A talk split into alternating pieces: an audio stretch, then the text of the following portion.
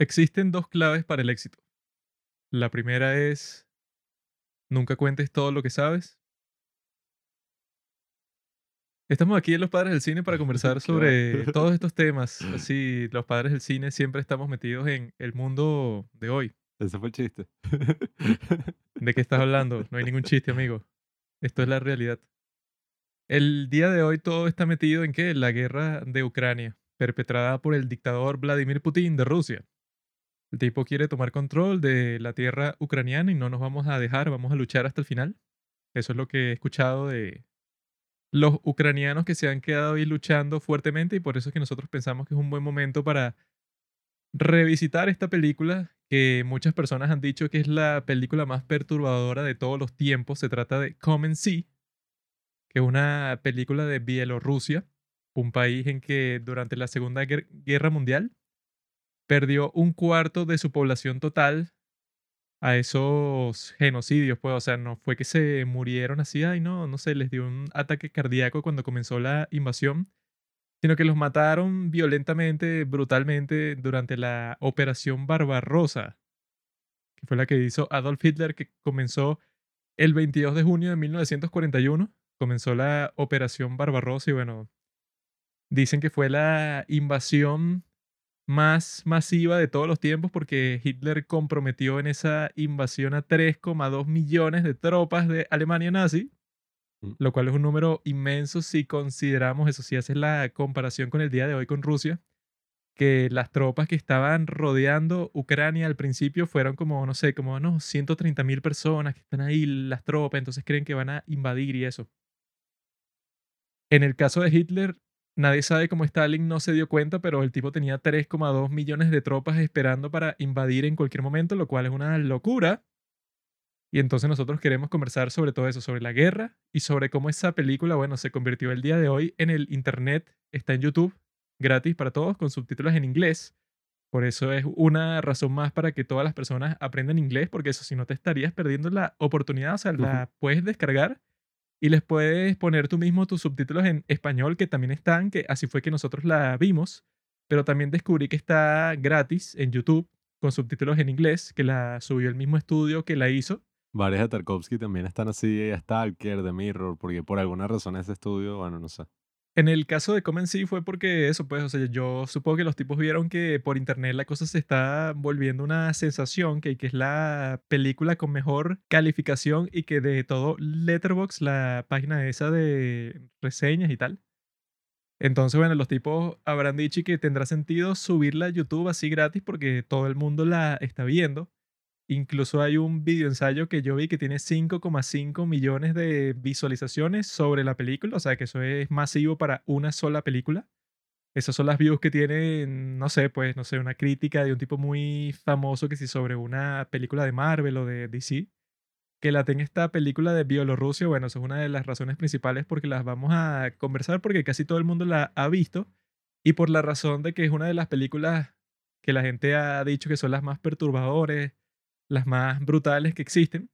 Y estoy aquí con el muchacho este para conversar sobre este tema y sobre las cosas que hemos estado notando en este mundo al principio y ya después, bueno, conversaremos sobre la guerra, lo destructiva que está haciendo en Ucrania, en Rusia, todas las cosas que están pasando, que hemos visto últimamente y después, bueno, vamos a conversar sobre la película que la volvimos a ver para este capítulo y que quedamos, bueno, más perturbados todavía, porque nosotros la vimos una primera vez hace un montón de tiempo y ya sabiendo que está en un montón de páginas así de cine y en YouTube y en un, montón de cuestiones que te dicen y que no, esta película es terrible, porque este niño pasa eso por las peores cosas que puede pasar una persona en toda su vida. Entonces nosotros la vimos hace un montón de tiempo y nosotros quedamos así como que, bueno, los tipos que hicieron esto habrán pasado por las peores cuestiones que puede pasar una persona porque es tan real que tú dices y que bueno, y que si fue de esa forma, pues, o sea, que la gente que la hizo pasó por situaciones parecidas y sus familiares pasaron por situaciones parecidas y incluso murieron en cosas así, eso, en ese tipo de genocidio. Entonces, bueno, es tan real que tú te sientes así, eso pues como que estresado por todo lo que está pasando. Y por eso, bueno, este es el momento perfecto, ya que lleva más de un mes esa guerra en Ucrania, de conversar sobre el impacto y el efecto que ha tenido esta película en el mundo y eso, que si ven el título y dicen y que no, la película más perturbadora no es esa, es tal, y que bueno, siempre cuando se conversa de eso y que no, la más perturbadora es esta película, no sé, de tortura. Pero esa no es como que lo que yo escogería de la película más perturbadora del mundo, porque bueno, esas películas son, ok, si un enfermo le hace un montón de cuestiones terribles a una persona en un sótano en algún sitio del mundo, bueno, son cosas que tú dices y que bueno, qué horrible, pero no es muy probable que me, que me pase a mí, o que quizá eso es un caso súper aislado del mundo, ¿no? Pero en el caso de una película de guerra como esta tan horrible, es mucho peor porque es como si esa, la, esa tortura que tú puedes buscar así, que si la más enferma, la más psicópata del mundo, le puede pasar eso, pues, o sea, eh, es como si le pasara a millones de personas al mismo tiempo y bueno, es mucho más perturbador. Entonces, bueno amigos, sobre eso se trata esto. Estoy aquí con el muchacho este. El terror de la guerra y de todo lo que son los genocidios es esos extremos a los que puede llegar el ser humano que uno diría que casi que ningún animal es capaz de llegar. En los que vemos y que, bueno, sobre todo en todo este tema de los campos de concentración y todo lo que ocurrió en la Segunda Guerra Mundial, ese es uno de los mayores horrores que yo creo que por eso es que también es como uno de los eventos históricos más nombrados y más recordados y referenciados por todo el mundo en toda la historia moderna. Porque eso, pues, una capacidad así mecánica, qué sé yo, súper afinada para matar. dicen que se sistematizó todo el proceso de matar a toda una raza. Claro, o sea que uno puede decir como tú dices que, ajá, una película si son una tortura, Mártires, o estas otras películas que son y que, ah, Serbian Film y tal. Una cosa así súper grotesca de que, ajá, agarran a una persona y le hacen un pocotón de cosas horribles. Pero en este caso, uno sí debe reflexionar más aún porque, además de que está basado en hechos reales, son cosas que, oye, tragedias que, como podemos ver en esta guerra actual en Ucrania, uno puede ver como fácilmente, o sea, la vida de millones de personas cambia y empiezan todos a vivir tragedias en todos los sentidos, o sea, familiares, económicas, gente muriendo, gente desplazada. Entonces, bueno, los horrores de la guerra los podemos presenciar tanto en la antigüedad como hoy en día. Y no sé, yo creo que es muy importante siempre hablar de el cine cuando estas películas se vuelven más prevalentes que nunca. Porque uno puede decir y que, ay, claro, sí, esta película es muy bonita, esta película tiene una buena cinematografía, o ay, tremendas actuaciones, o qué sé yo. Pero al final lo que nos hemos dado cuenta en este podcast, y es una de las claves, pues, en todo lo que es nuestro formato en los padres del cine, es que mm, cuando estamos hablando de las películas, también estamos hablando de la vida. Y podemos fácilmente analizar la vida a través de las películas y, bueno, viceversa. Entonces, yo creo que es muy importante que esta película en particular sea vista, sea proyectada, sea compartida en este momento porque bueno, nunca podemos olvidar los grandes horrores a los que millones de personas fueron sometidas apenas el siglo pasado. Y como dice el mismo director pues, de esta película en una entrevista, que también pueden conseguir en YouTube, si, bueno, justamente lo dije antes de empezar, ¿cómo es? Si olvidamos...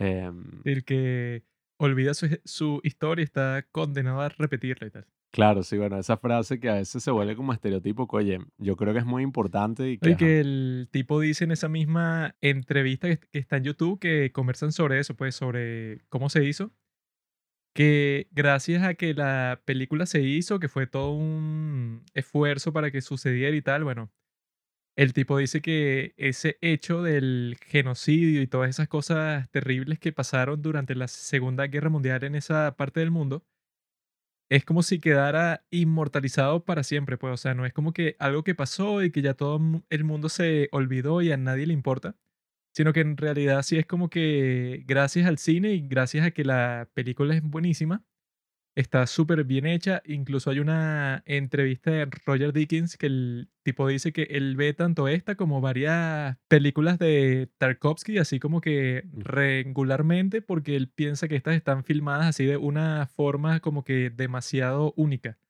Entonces él dice que él las ve de vez en cuando, solo que me- para inspirarse. Entonces, si llegó a ese nivel, pues, o sea, que un tipo que mucha gente dice que es el mejor cinematógrafo de todos los tiempos, dice que la usa como inspiración.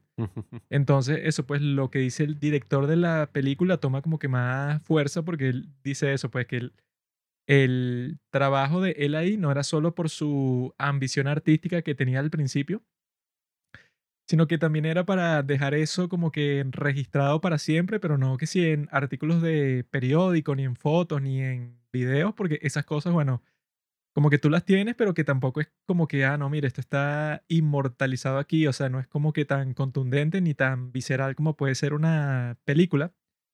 Pero en el caso de Comen sí, eso pues, o sea, que bajo ningún contexto, la gente así en el internet aleatoriamente por su propia voluntad van a decir y que, ah, no, bueno, voy a investigar qué fue lo que pasó en el genocidio de Bielorrusia en 1944 Ujú. sino que eso pues la única razón por la que termina pasando todo eso es porque la película te muestra esa experiencia tan infernal Mm, y entonces él eso pues o sea como que sin estar tan consciente de que eso era posible porque él hizo esta película mucho antes de que el internet se convirtiera eso pues en algo que todo el mundo usa todos los días 1985, ¿no?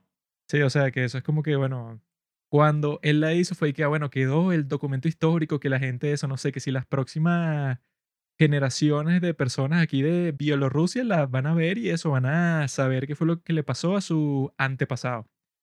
Pero él no estaba contando que, bueno, cuando surge el Internet, bueno, entonces todo el mundo la puede ver en todas partes del planeta, hasta el punto de que eso, que está en YouTube gratis.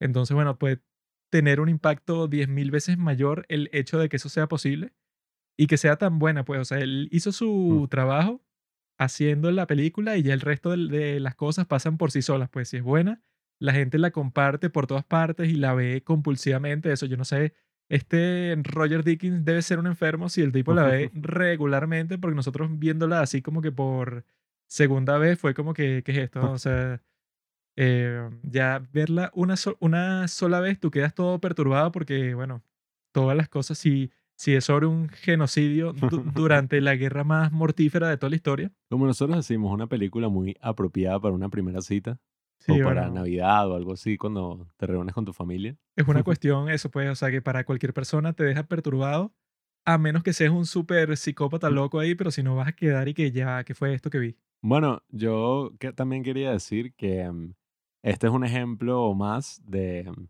esa frase de mierda que creó este Stalin. ¿Cómo es eso de que cuando ves una, mm, un número, cada persona se vuelve una estadística? Es algo así. No Hoy estoy mal con la frase, lo siento. Creo Em, que algo así de que, bueno, que si muere una persona es una Ajá, tragedia, pero si muere un millón de personas es una estadística. Esa frase que se ha referenciado muchísimas veces, yo creo que es muy importante y no por esta, este análisis que hace, qué sé yo, esta estupidez que dice Stalin, sino porque, bueno, No muchísimas estupidez, no veces estupidez, es ha, realidad. no, bueno, muchísimas veces ha comprobado que mm, el arte, a diferencia de un informe, una fotografía, esta documental o la misma profesión periodística, busca capturar la verdad de un evento, no simplemente como documentarla y mostrarte cuáles fueron los hechos.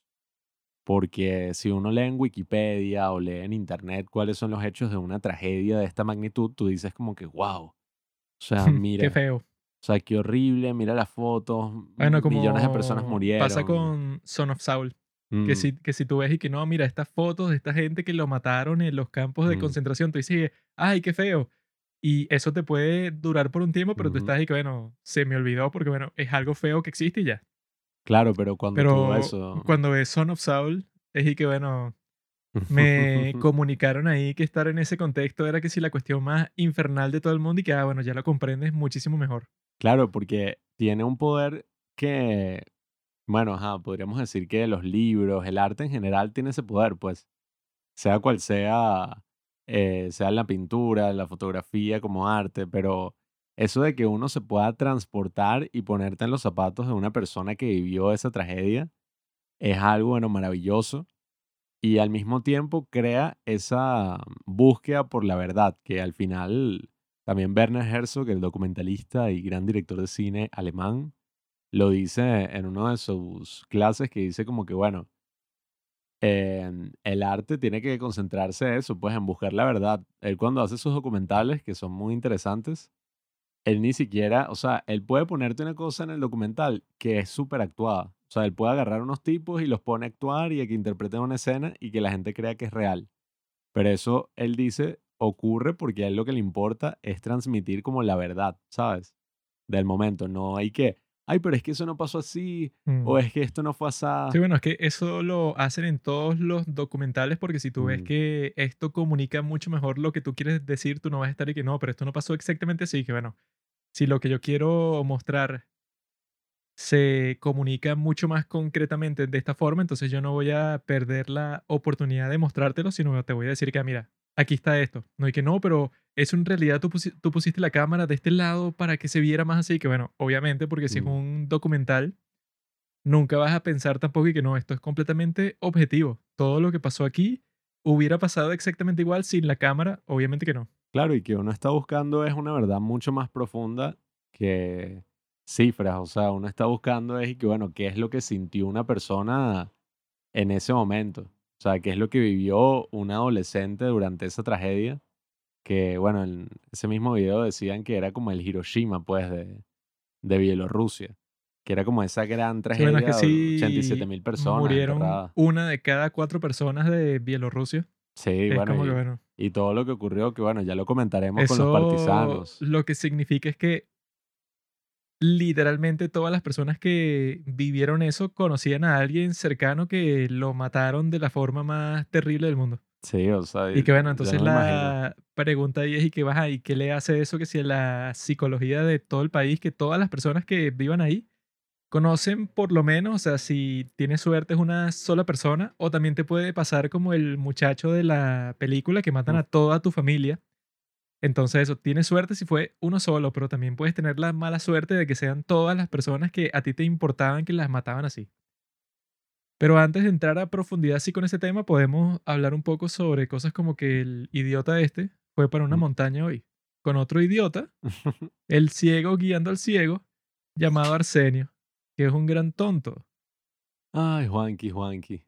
Las dichas de la madre naturaleza hoy fueron exploradas por el gran Pablo, Idiota. escalador reconocido mundialmente. Una montaña de mierda que existe Mm. aquí, ¿no? Entonces yo fui una vez, ¿no?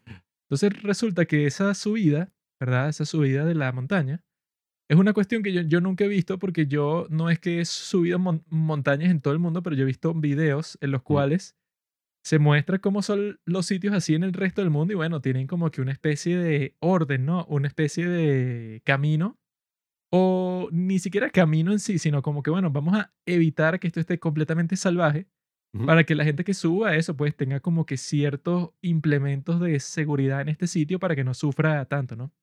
Sin embargo, en esta no hay ninguno. Entonces, los rebelditos, así como Arsenio. Cuando yo le dije eso, que o sea, que fue que bueno, solo aquí o en cualquier país así, no sé, que si de África, en un sitio de este estilo, y que bueno, exagerado. tener un sitio así salvaje en el cual yo lo que dije desde el principio fue que, ah, bueno, ok, si se quiere mm, montar ahí cualquier persona, bueno, X. Pero dejan pasar que sean niños que si de 5 años y se están resbalando por las rocas ahí que están subiendo por una cuestión toda accidentada así, como eso, todas las veces que has ido, es y que, no, que fulanito se resbaló y casi se muere. No, y casi Mm. que este, un gordo que estaba ahí como que se partió la pierna y lo tuvieron que bajar en una camilla y tal, que es como, Si bueno, fuera tan peligroso, eso no se podría hacer. ¿entiendes? No ¿qué? existiría ni siquiera camillas para bajar a la persona. El punto es que no es ¿Qué? tan peligroso si es divertido. Eh, la es inculto. broma, toda En, la vida tiene sus en, riesgos. en cualquier sitio normal que tenga un gobierno que funcione, lo primero que harían es que, bueno, aquí no pueden pasar niños de 5 años. Deja tu show, Porque suben eso, pues, o sea, que si unos tipos que si con tres niños. Y los tres niños, eso, están que si resbalándose cada paso que dan. Y yo estoy seguro que allí habrán muerto como 100 niños. O sea, eso tiene que haber pasado sí o sí, porque eso, Bueno, es pues, que esa es la eso cuestión. no se debería permitir, porque si tú quieres ser eso, pues si tú eres un tipo que quiere un reto, entonces vas que si corriendo por toda esa zona, bueno, o sea, tú puedes hacer lo que tú quieras porque es normal, pues. Es un reto para ti y lo quieres cumplir, bueno, fino. Pero entonces, ¿por qué suben niños de 5 años, de 8 años, de 10 años? No tiene lógica. ahí.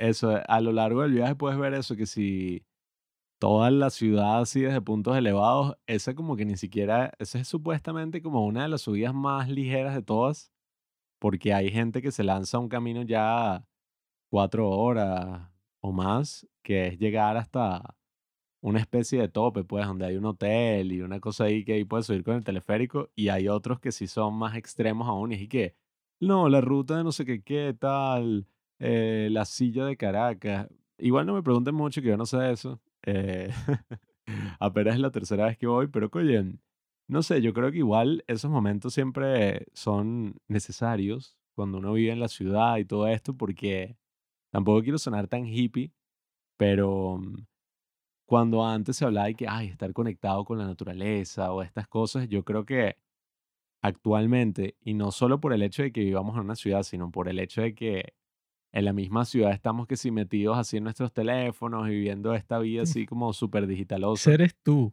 Mm, Tú eres un tipo que cuando no vas mm, para la montaña, tú puedes escoger estar conectado con la naturaleza de muchas maneras. Pero mm. tú lo que haces es que estás ahí con tu telefonito, que eso le pueden hacer una intervención digital virtual a Pablo, No sé qué naturaleza tienes tú, porque él le encanta es pasar así todos los reels de Instagram, pasa como, no sé, Mm. 500 al día. Y eso, bueno, eso le destruye su salud mental, su capacidad para concentrarse, todas esas cosas que son sí, lo más importantes el, del mundo hoy en día. No, hermanito, eso no, no tiene nada que ver con eso. Eso tiene que ver con la naturaleza misma, que, o sea, digamos que no usas, qué sé yo, te pasas ese tiempo haciendo lo que sea. Iba a decir una vaina súper bestia, haciéndote la paz. eh, haciendo lo que quieras, o sea, leyendo, no sé.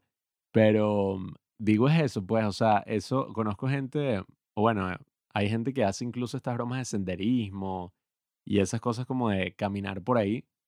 Y oye, no sé, o sea, yo creo que en eso como seres humanos siempre es necesario hasta algún punto. Y bueno, no sé, esas conexiones, no, como te digo, no me quiero poner muy hippie.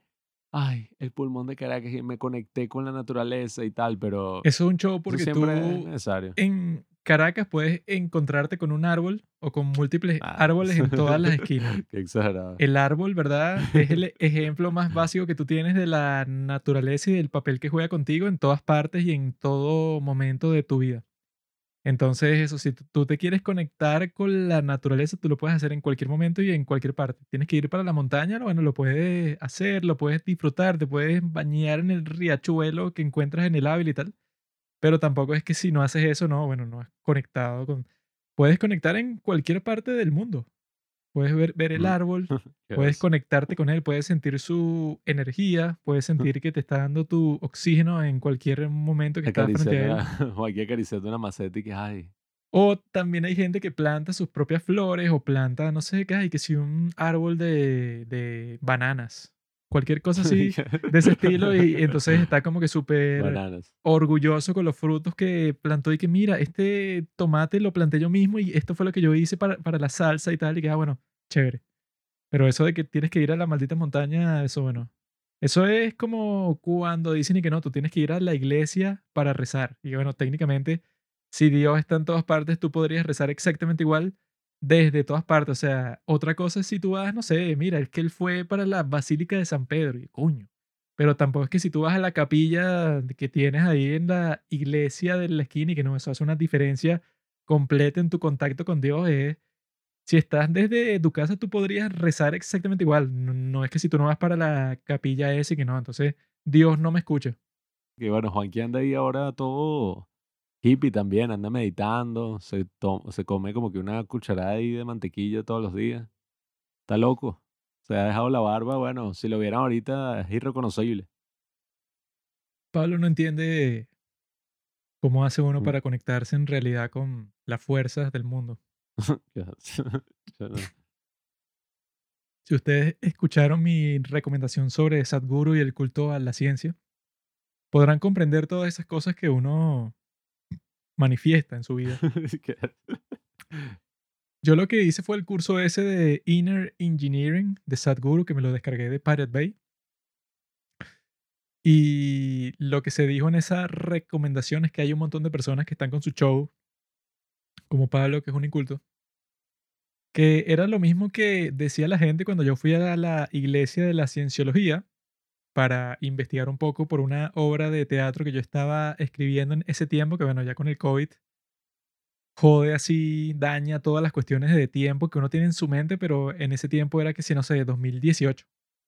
Entonces yo fui a la iglesia esa de la cienciología y cuando tú se lo decías a las personas comunes y corrientes que no saben de las profundidades de la vida, lo que decían es que, ay, y no, y no tienes miedo de que si tú entras a esa iglesia y no sé, te pones a conversar con la gente o te lees un libro de esos tipos, quedes como que hipnotizado. O sea, tú entraste en un culto ahí y te volviste loco y eres parte de la cienciología 100%, que por cierto, este Will Smith es cienciólogo y creo que eso explica muchas cosas, pero que en realidad eso puede, o sea, si tú vas para un sitio así, no sucede que no, mira, él entró a la cienciología y es como un culto, pues, o sea, él pasó ahí como dos horas y se puso a conversar con ciertas personas que están ahí, entonces él ya pensó que eso, ¿no? Que toda su vida se puede resolver si lee un libro de este tipo.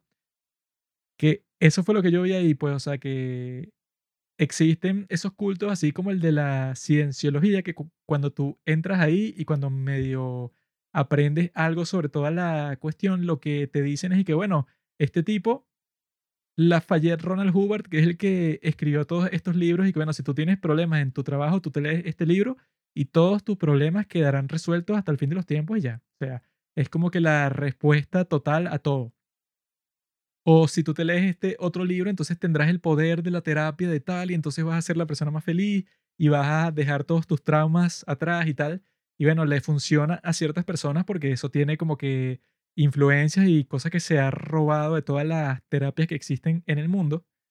Pero eso, pues en realidad, cuando siempre, cuando te dicen así que, que no, bueno, este tipo es la respuesta a todo, ahí es que tú puedes ver que es la señal de un culto, pues el tipo que manifiesta, pues, o sea, que él exclama diciendo que no, yo en realidad puedo resolver todos los problemas de todas las personas que acudan a mí, ¿no?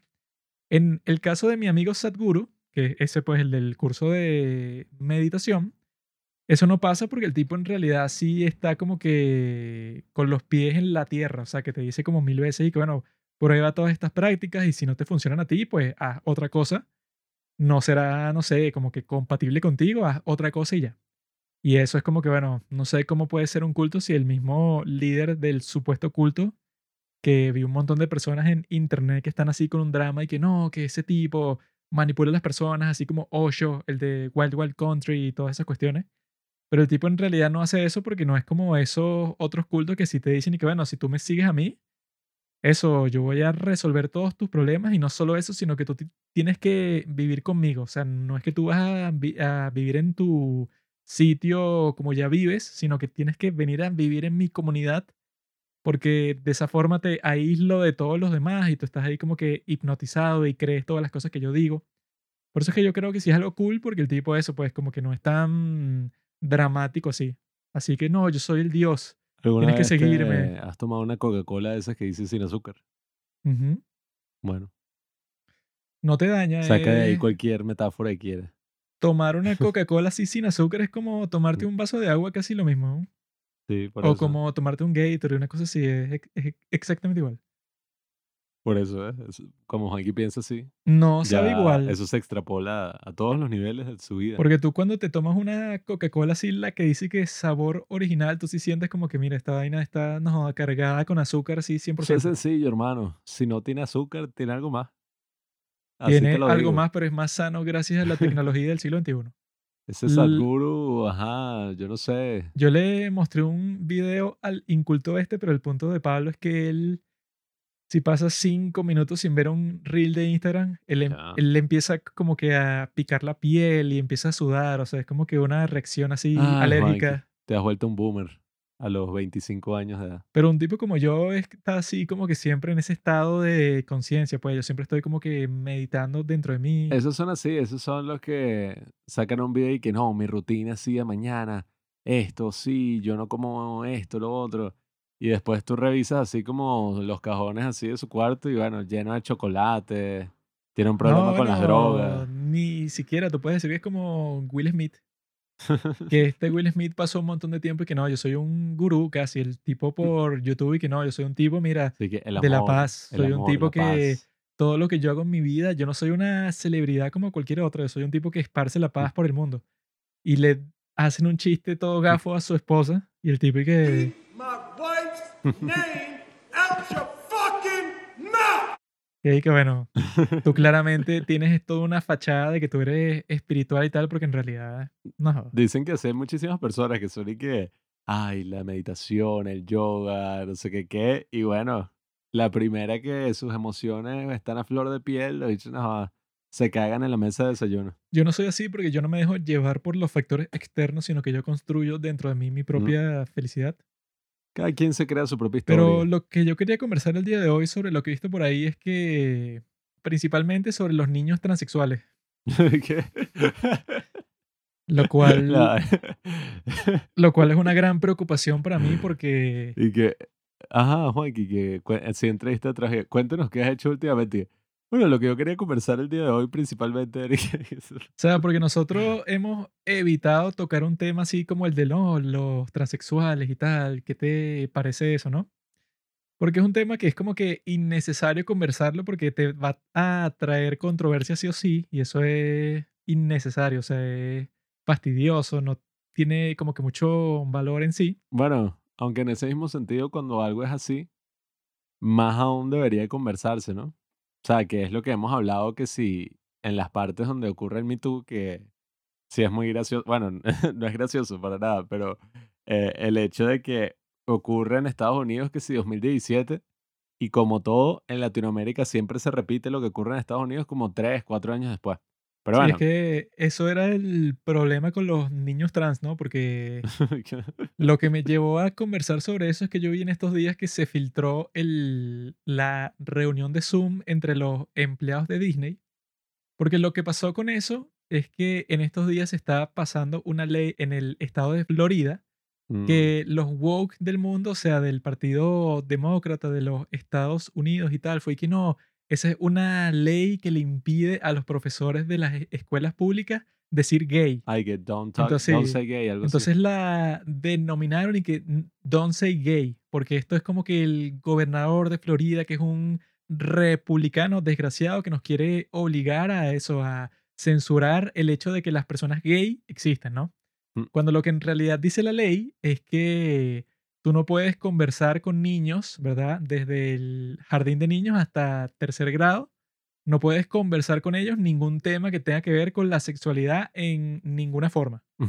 Lo cual tiene sentido, ¿no? O sea, porque tú querrías que un niño, eso no sé cuántos años tiene un niño en tercer grado, será que sí, 11 años, 10 años, pero es que bueno, Sí, ¿por qué nueve, querrías conversar por con él sobre eso? No sé. Pero esa ley surgió porque, bueno, existen que sí un montón de profesores woke y de gente que sí en TikTok y que yo le voy a enseñar a los niños que yo le doy clase que si en el prekinder, en el jardín de niños, que ser gay es perfecto, es, es- es algo totalmente normal y tal. Y que bueno, ok, no sé por qué harías eso porque tú eres un profesor que, bueno, que va a dar historia, matemática, biología. Es como el que yo te mostré que era una típica, mi bebé es gay, Ah, que sí, sí. ay, que mi bebé es gay, así Bueno, es con el que un existen un montón de TikToks de ese estilo, así de que no, bueno, que estamos mostrando que la comunidad LGBTIQ está en todas partes y que eso, no sé, es como el 80% de las personas que Mm. existen son gay, lo cual no tendría sentido, ¿no? Entonces, eso es lo que dice la ley, o sea, la ley en sí lo que prohíbe es que tú te pongas a conversar sobre sexualidad con niños, eso pues, o sea, de hasta el tercer grado. Y entonces, en todas partes del Partido Demócrata de los Estados Unidos fue que no, hay que oponernos a esto hasta el punto de que en los Oscars fue que esta va a ser una, una noche bien gay. Lo gritaron hacia el principio eso y que protestando esa ley que supuestamente no, no te deja decir gay, lo cual es absurdo, o sea, es y que bueno, es para que no estés conversando de temas sexuales con niños, que por qué querrías hacer eso, enfermo pedófilo. Si ni siquiera los padres lo quieren hacer. Sí, o sea, que es y que bueno, lo que dijo ese tipo, el gobernador de Florida, Ron DeSantis, fue que bueno, los padres verán que le enseñan a sus hijos. O sea, si ellos quieren hablarles de sexualidad cuando tienen 10 años, bueno, ellos verán cómo lo hacen, pero es problema suyo. Los profesores cuando se ponen a hacer eso es como que, ajá, tú tienes una agenda toda extraña ahí, o eres pedófilo, o qué eres, pues, o sea, se crea como que un conflicto todo incómodo. Y entonces yo vi, ¿verdad?, que los empleados de la compañía Disney lo que pensaron hacer fue que no, bueno, vamos a hacer una especie de boicot a Florida, pues, o sea, que hay un Disney, ¿verdad? O sea, Disney tiene un complejo gigante en Florida. Entonces los tipos y que no, bueno, si no, si Disney no hace una gran protesta contra esta ley, Don't Say Gay, que ya se aprobó, gracias al cielo, entonces nosotros renunciamos. Entonces resulta que eso de los 200.000 empleados que tiene Disney en todos los Estados Unidos, renunciaron como mil. No sé, o sea, como sí, puros tipos así woke, que es que bueno, si ese es el caso, es como el 0,03% de toda la gente que tú empleas, ¿no? Y entonces lo que se filtró fue una llamada de Zoom de una reunión de entre ejecutivos y creativos de Disney, ¿no? Entonces, bueno, se ponen a hablar de un montón de sandeces. Una tipa que está diciendo que, no, yo en cualquier chance que me dan, cualquier oportunidad que tengo, yo meto algo queer en todas las partes, en todos los cuadros, en todos los fragmentos de la serie. Y yo dije, bueno, ok, eso es raro, ¿no? Pero lo que me llamó la atención fue una mujer que dice que, no, bueno, yo como madre que tengo dos niños, uno que es queer y el otro niño que es Ah, que es pansexual. pansexual. Y yo Sí. dije, ¿cómo que tu niño es pansexual? O sea, que no sé qué clase, no sé ni qué edad tiene, o sea, para que tú digas, o sea, que sea apropiado que tú digas y que no, que mi niño, Bueno, es que mm, ponte que tenga 12 años, es pansexual. antes de que la gente diga nada y que no, es que estos tipos son unos hombres y género heterobobos que no saben nada del movimiento. Antes de todos esos comentarios, es como que desde que uno es niño y supongo que nuestros padres también se habrán sentido incómodos, eso de que, ay, este niño tiene seis años y que tiene ta- ha tenido tantas novias, o cuando se pone con esa broma, eso nunca lleva a nada bueno, o sea, eso siempre, por lo más ligero, es súper cringe, o sea, siempre es y que mi hijo tiene novia y tiene que si cuatro años, cinco bueno, años, siempre es que, padres "Ugh". así se pueden poner con eso, pero bueno, es que sí, Siempre es súper estúpido, pues, y que bueno. Si es un niño de 6 años, ¿qué novia va a andar teniendo un niñito? O sea, ese no sabe nada. O sea, él, incluso uno de esa edad está ahí que, ah, con las niñas, que se echen para allá. Yo quiero estar es con mis amigos aquí en el patio jugando fútbol. No, y las bromas de primer amor siempre son unas bromas y que, ay, vio a la niña y se casó, qué sé yo, le dio algo, no sé, un papel, O sea, pero así locas. nunca ¿no? es sexual, pues. Claro, nunca es que vas a decir y que, ah, claro, mira, ves, o Entonces, sea, para que esta maldita loca diga que su hijo es pansexual y que su otro hijo es queer, ahí fue que yo pensé que, coño, este es el momento perfecto, cuando se tuvo así en evidencia todo eso, para conversar sobre eso de los niños trans. Y no solo sobre eso, sino sobre todo el tema, pues, porque, Qué vacilar el que puso este episodio así que, que, oye, y que la guerra de Ucrania y tal, pero bueno, esta es otra o guerra. sea, esto es una guerra mucho más importante, es una guerra ¿Qué? cultural. ¿Qué es? O sea, porque lo que suele Ah. pasar con eso es que ponte que eso, pues, o sea, la gente lo suele comparar con los gays, que dicen que no, a eso, antes decían que ser gay era una enfermedad, y el día de hoy están diciendo que ser trans es una enfermedad, y que bueno, te explico, idiota, si tú piensas eso, eres un gran idiota.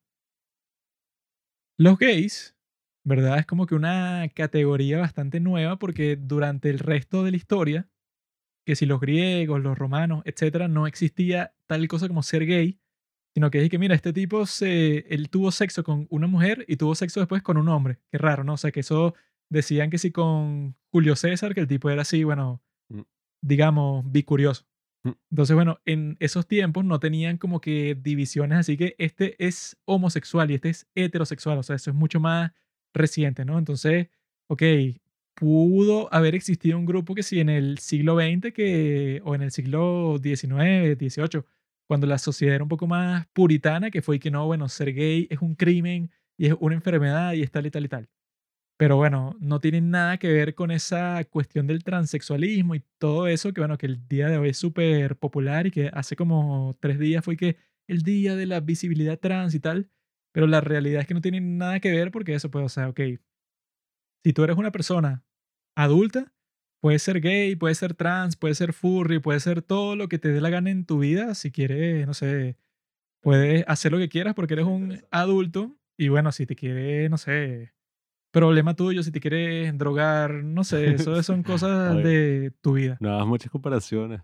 Sin embargo, eso, ¿cuál es la necesidad? Que eso es lo que daña todo, pues. O sea, si tú quieres dañar tu reputación como movimiento activista transexual, todo lo que tienes que hacer es lo que están haciendo eso, pues, o sea, diciendo que los malditos niños que tienen como 12 años y que ya son transexuales y que ellos como a los 5 años ya era que si un niño que usaba vestido, entonces eso significa que tiene que empezar a tomar estas drogas que te bloquean la pubertad, o sea, que son unas hormonas para que no te dé la pubertad, para que te conviertas en mujer cuando eres niño, o sea, o viceversa. Todas esas cuestiones que son y que, bueno, ok, yo y un montón de personas más, porque yo hablo como por millones de personas Mm. en cualquier circunstancia, podían aceptar que, ah, bueno, ok, existen ciertas personas que tienen un desorden neuronal, el cual te hace pensar que tú eres, eso, pues, o sea, tú eres hombre, pero te sentirías más cómodo siendo mujer. Y que, bueno, tú haz lo que tú quieras, opérate, vístete distinto, bueno, eso es, parte de tu libertad. Y si te hace sentir mejor, bueno, ¿por qué no? Pero cuando eres un niño, ¿cuál es la necesidad que tú estés que no, bueno, él a los 10 años ya usaba vestido? Eso, pues, o sea, que la gente que dice que, que no, eso no es ningún desorden. Y que, bueno, te explico. Lo que está pasando hoy en los Estados Unidos es que hay un montón de gente que está diciendo eso, que no, eso de ser transexual no es ningún desorden cerebral, ni psicológico, ni nada. Y que, bueno, lo que está causando eso es que las compañías de seguro médico dicen y que, ah, bueno, si no es ningún desorden, eso significa que si tú te quieres hacer las operaciones de cambio de sexo, pues las pagarás tú mismo porque eso sería entonces un procedimiento cosmético.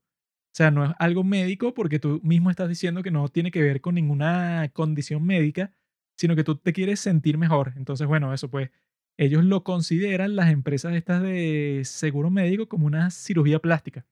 Entonces, bueno, yo supongo que a los transexuales del mundo les convenir- conveniría, conven, te conviene, Convendría. les convendría mu- mucho más decir que sí es un desorden psicológico porque de esa forma le pueden decir pues a las compañías de seguro médico del mundo y que bueno, yo necesito esto para vivir. Cuando dice que no es así, lo que he estado viendo que pasa en los Estados Unidos es que dicen y que, ah, bueno, si no es ningún desorden médico ni nada, si no es diagnosticado ni nada, y tú te quieres cambiar de sexo, bueno, eso te cuesta 20 mil dólares. ¿Quién tiene 20 mil dólares para pagar como cinco cirugías? Nadie. Entonces eso puede, o sea, si tú puedes decir que no, eso no está en el cerebro, no está en la, bi- Sí, la que biología, un Ese es montón de un cosas así. proceso largo y tortuoso que he visto algunas personas que lo han realizado así, que sí, ContraPoints.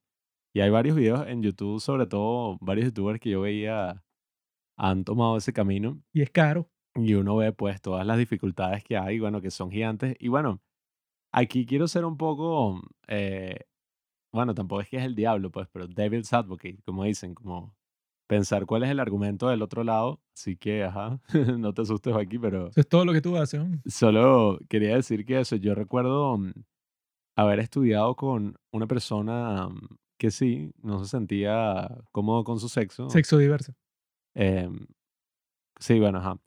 Y esta persona me contaba que sí, o sea, mm, era como, no, qué mierda, porque mientras uno, claro, se va desarrollando, aunque claro, esta conversación ya teníamos como 17, 16, no es que éramos niños y nada.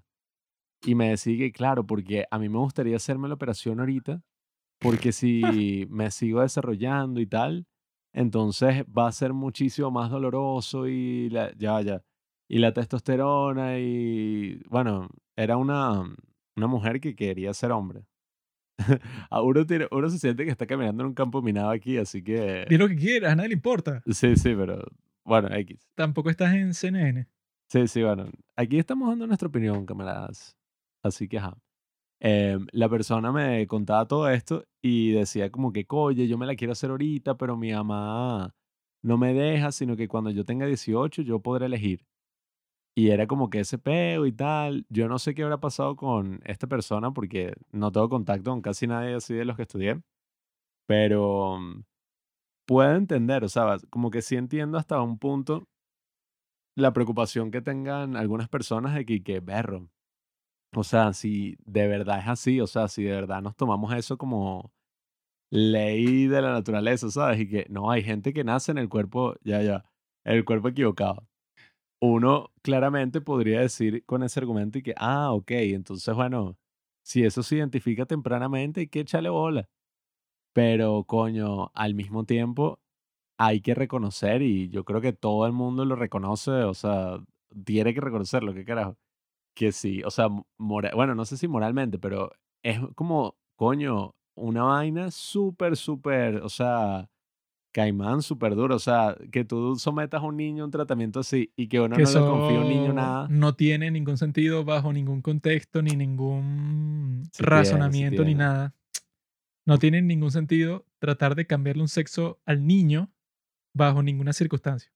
Por eso es que se están haciendo un montón de leyes en un montón de países distintos, porque lo que dicen es que, ok, en realidad la gente que, sí- que, sí, que sí tiene eso, ese desorden de gender dysphoria, son que si un 0,01% de la población total del mundo.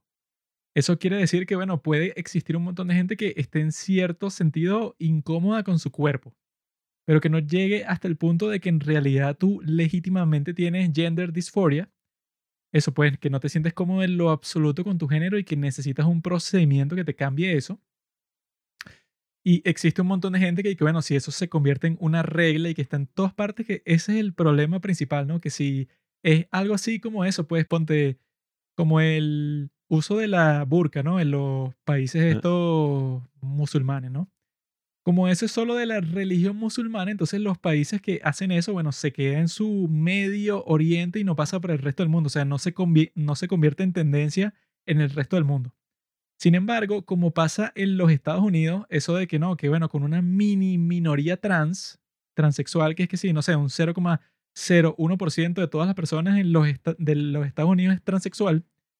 Entonces, es- eso, eso causa eso, pues, o sea, que los países que están cerca de los Estados Unidos se contagian con ese parásito mental, ¿no? Es que Y Estados entonces- Unidos es de la, tiene la mayor influencia cultural del mundo. Y entonces tú ves un montón de personas estúpidas que, bueno, yo siempre que veo eso en una persona, yo digo que, bueno, este bicho es un retrasado.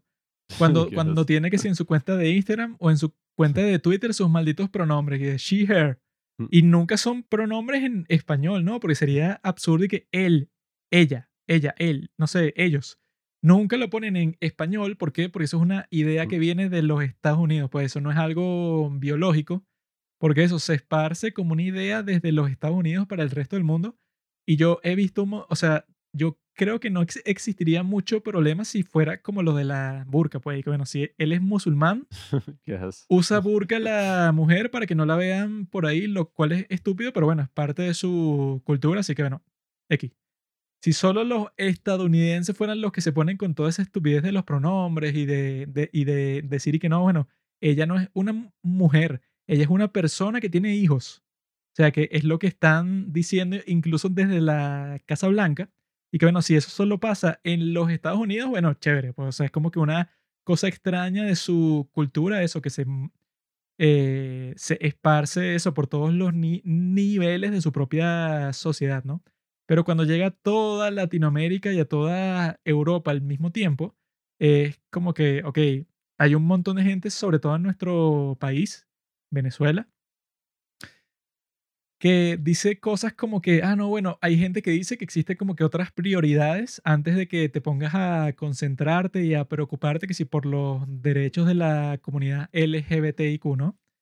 Y yo creo que eso es verdad, porque eso pues, o sea, no sé, en un país como el nuestro que existe, no sé, el 94% de pobreza en toda la sociedad, es y que, bueno, entonces nuestros políticos y las personas que, no sé, que mueven las opiniones, pues, o sea, de los grandes números, no van a estar muy concentrados en eso porque esta es una sociedad que no se ha desarrollado hasta el grado de los Estados Unidos o incluso de Europa, en donde ya tienen como que problemas sociales un poco más, digamos, no sé, individuales, pues, y que bueno, ¿cuál es tu identidad? ¿Cómo te identificas tú y tal?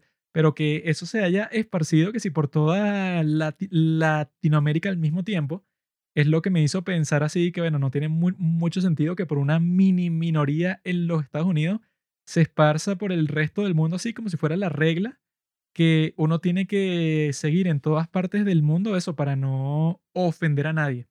Cuando en realidad e- eso puede, o sea, las leyes y las cosas de ese estilo no se hacen a partir de lo que piensa la minoría. O sea, no una minoría, ponte, del 49%, sino de un 0,1% y que, bueno, necesitas ciertas leyes, no sé, y ciertas estipulaciones que te protejan, pero no tiene mucho sentido cambiar el funcionamiento de toda la sociedad y cómo la gente se relaciona entre sí, solo para no ofenderte a ti, o sea, que, que fue lo que le pasó a J.K. Rowling, la autora de los libros de Harry Potter, que ella lo, lo que dijo en Twitter fue, y que bueno, hay como que una concentración así 100% en las personas transexuales, y yo creo que eso pone en peligro los derechos de las mujeres, lo cual es verdad. Y solo por eso, bueno, ella ha sido cancelada, pero como si fuera que si Harvey Weinstein, pues, o sea, un tipo totalmente maldito, monstruoso, bueno, fue cancelada que si igual o peor que este tipo, pues, hasta el punto de que fue que no, ella no la invitaron para el homenaje que le hicieron a Harry Potter. Ella está cancelada ya completamente. Pero bueno, tampoco me quiero poner a hacer equivalencias porque no sé si comparar el transexualismo con la burka, o sea, sea algo muy equivalente. no, no, no, no. No es el transexualismo. Es que eso, pues, es que la gente ponga sus pronombres en todas partes, porque eso, gente transexual existen en todas partes del mundo. Pero que se pongan con ese drama, pues, o sea, porque en los Estados Unidos, obviamente que van a tener más concentración en las leyes para proteger a ese tipo de personas, ¿no?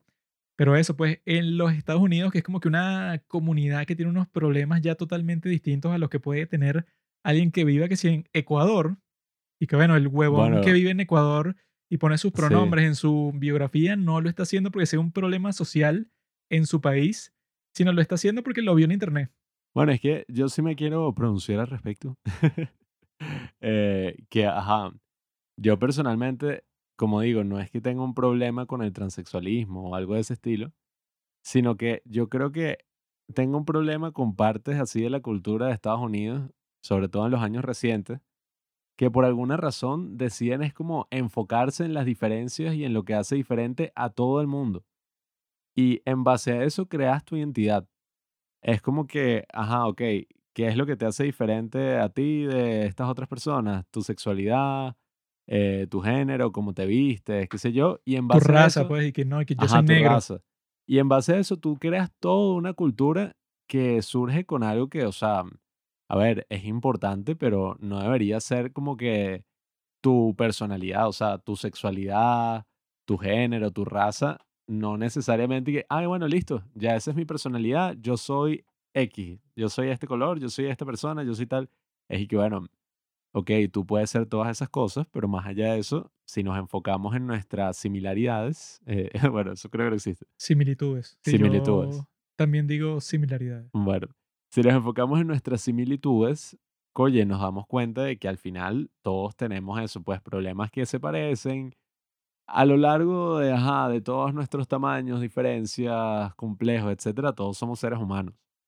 Y oye, hay que enfocarnos, yo creo que con ese mismo discurso, me parece muchísimo más inclusivo a una persona, no sé, transexual, de cualquier sexualidad, de lo que sea, decir como, ok, tú no tienes derecho a discriminarlo porque es una persona, o sea, porque, ok, esa persona tiene esta sexualidad, eh, sin entrar en las parafilias, claro, y que uno tiene que tener sus límites. Las parafilias. Eh, no hay que ser extremistas, pero esta persona tiene esta sexualidad y bueno, eso no lo hace tan diferente de ti, o sea, es como que bueno, ¿qué tanta diferencia hay si al final cuando están hablando, o sea, son dos seres humanos? Bueno, es como que, no, ahora esta persona se comporta totalmente distinto. Y yo creo que eso es lo que más me hace ruido a mí personalmente, esa vaina de que, no, ok, eh, yo me defino así, asá, asá, asá, y ahora toda mi personalidad gira en torno a esto, y es como que, ajá, marico. Sí, es que bueno, yo lo que me opongo principalmente es que, bueno, existió, ¿verdad? Una persona que dijo al principio de todo y que, mira, yo soy hombre, pero me siento más mujer, entonces yo quiero hacer todas las cosas que hacen las mujeres para sentirme mejor. Y a partir de eso fue que, ah, no, bueno, entonces a- ahora vamos a poner en eso, pues vamos a preguntarnos si en realidad existen los hombres y mujeres, porque en realidad tú puedes tener 61 mil tipos distintos de género que no tienen nada que ver con el sexo. Pues, o sea, tú puedes Mm. ser hombre y no tienen nada que ver con lo, con lo que tú naciste. O sea, tú puedes tener cualquier género que tú te inventes y al mismo tiempo eso, todos los géneros son constructos sociales. Que decir eso mientras eres transexual no tiene mucho sentido porque si tú eres Sí. mujer quieres ser hombre o si eres hombre quieres ser mujer. Entonces, bueno, que tú digas que es un constructo social cuando eso, pues, o sea, si tú eres hombre y quieres ser mujer, entonces te empiezas a vestir como mujer. Pero ¿para qué te vistes como mujer si es un constructo social? O sea, tú estás como que comprobando que no es un constructo social porque está siendo más femenino, ¿verdad? Porque te sientes mejor de esa forma. Entonces, si toda tu mentalidad y toda la narrativa que tú tienes para sentirte mejor la construyó la sociedad y no tiene nada que ver contigo, no creo que ese sea tu argumento si eres una persona transexual y que no, bueno, eso pues yo me Mm. dejé llevar totalmente por la sociedad. Sí, ¿no? Y, y que eso de los constructos sociales se usa actualmente como esta tarjeta de que, ah, bueno, eso es un constructo social, o sea, no por ende no sirve de nada. no pues. sirve, no, no significa nada. Y es como que, marico, todo es un constructo social. eh, ojo, que la dije que te haga hacer estas declaraciones, pero si digo marico no me estoy refiriendo al término peyorativo, es un modismo. Pero eso, o sea, no hay que... Ay, bueno, el dinero también es un constructo social. eh, Sí, la propiedad, pues, todas Sí, las cosas. o sea, y es y que, bueno, todo es un constructo social al final, ¿no? O sea, porque tú qué, tú te basas en, tú vives en una vida así, Sí, hablas de física cuántica. vive solo en su cabaña que está lejos de todas las personas, entonces él no interactúa con nadie y no se tiene que regir por ningún concepto civil. No, y, y que yo creo que es eso, o sea, obviamente, eh, sí existe un problema y yo sé que muchas de esas personas, porque bueno, lo he visto, pues lo he visto, no me he metido tanto con este tema, pero sí he visto en carne propia, pues los prejuicios, el lado muy oscuro de mi sociedad y, y cómo tratan tan mal a estas personas, o sea, sobre todo aquí en Latinoamérica, y bueno, sí, esa es una prostituta, los que son así, que los matan y bueno, todas estas cosas terribles. Pero, oye, en Estados Unidos sí creo que se lleva a un extremo en el sentido particular de que es como que, ok, sí está súper mal que, oye, se discrimina a una persona por su sexualidad, ¿no? Eso es muy distinto a pensar que si tú asumes que una persona es hetero, o sea, que tu hijo que tiene, no sé, cinco años te va a dar nietos, entonces tú eres tan malo como No, uno de esos tipos, o que sea, tú eres un discriminador. Dicen que ya hasta el día de hoy ni importa. O sea, si tú eres gay o tú eres lesbiana, dicen que Mm. eso incluso ya no existe, sino que ya como existen 10.000 términos distintos y que no, yo soy queer y soy como que 30% Mm. bisexual, pero 40% esta otra cosa. Existen como 10.000 millones de términos distintos, entonces ya no es tan simple y que no, mira, él es gay, ella es lesbiana, sino que ya son como que 10.000 términos, porque tú puedes decir que eres queer y después puedes decir un género que tienes, o quizá tú eres no binario, o un montón de cuestiones así que existen, pero que es que, bueno, ya no es ni tan simple así, sino que ya es como que, bueno, se complica totalmente, porque la narrativa de esa forma es como que, bueno, yo soy siempre la víctima, o sea, yo soy el tipo que me tienes que tratar distinto porque yo no ve- vengo del mismo contexto que tú. O sea, yo no soy un hombre blanco heterosexual, sino que yo tengo que tener un montón de ventajas distintas. Como ya pasa en el estado de California, que si tú eres negro y puedes probar que tu, o sea, de tu ancestro Mm. encuentras un esclavo, entonces te paga el gobierno del estado porque en tus ancestros existe un esclavo, pues, o sea, así una especie de reparación. Eso ya existe. Entonces existe como que esa mentalidad de víctima en un montón de gente, entonces es perfecto eso de que tú simplemente puedas decir así y que no, bueno, yo me identifico com- como mujer y ni siquiera tienes que hacerte ninguna operación ni nada, sino que eso ya te convierte a ti en un miembro de un grupo que está totalmente marginado. Entonces eso, bueno, es atractivo para un montón de gente porque si tú eso, pues Mm. dices que si en una solicitud para entrar a la universidad que eres transexual, eso ya de por sí te da una ventaja frente a los demás. Entonces, en los Estados Unidos está pasando un fenómeno social, todo raro, todo complejo, ¿no? Y yo no vivo ahí, así que tampoco puedo decir, no sé, pues, o sea, que Mm. soy como que el experto en todas las cosas que están pasando. Pero la cu- cuestión sí es es esa, pues, o sea, que tú estás buscando y bueno, en, en tu sociedad, en Latinoamérica, porque existen un montón de personas que ponen los malditos pronombres en la biografía y que dicen que los malditos niños pueden ser trans, o sea, que eso, pues, o sea, con respecto a tu amiguita, es y que, bueno, ajá, tú quisieras hacerte la cirugía el día de hoy. Eres menor de edad y no has pasado por la pubertad completa y eso. Sin embargo, eso, pues, o sea, las leyes y los procedimientos y los protocolos del mundo no se hacen por la excepción a la regla, pues, o sea, la ley que funcionaría sería que, bueno, tú si no cumples 18 no puedes hacerte ningún procedimiento que te vaya a cambiar el cuerpo permanentemente y eso funciona en todos los casos. O sea, tú no te vas a tatuar o no te vas a poner así como que modificaciones del cuerpo solo porque te provocó, o sea, tú necesitas el permiso de tus padres, o sea, eso es lo básico.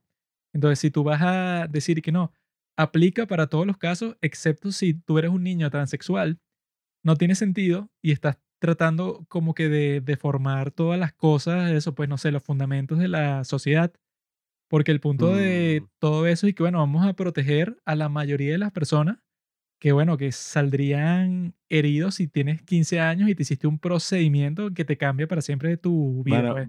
una Entonces, cosa que que, bueno, que probablemente te digan con eso, bueno. si existen ciertas personas que quisieran hacérselo antes de los 18 años y que bueno, chévere, pero la gran mayoría de las personas, ¿verdad? Como eso, pues, o sea, como sería dañino, entonces no tendría sentido que fuera y que no, bueno, si tú te sientes transexual y eso, pues, o sea, que si, si es un sentimiento y no es un diagnóstico, entonces técnicamente cualquier persona podría hacerlo y eso, pues, o sea, eso crea básicamente un salvaje oeste en ese contexto que, bueno, que puede pasar cualquier serie de tragedias y gente que se arrepienta después de lo que hizo y gente abusiva que se aproveche de eso para beneficiarse de mil millones de formas posibles, que eso pues lo que tendría sentido es que, bueno, si eres un niño, no puedes hacer eso, pues, o sea, es como que tan básico que eso, pues, o sea, los niños tienen todo tipo de protecciones distintas como los de la montaña, pues.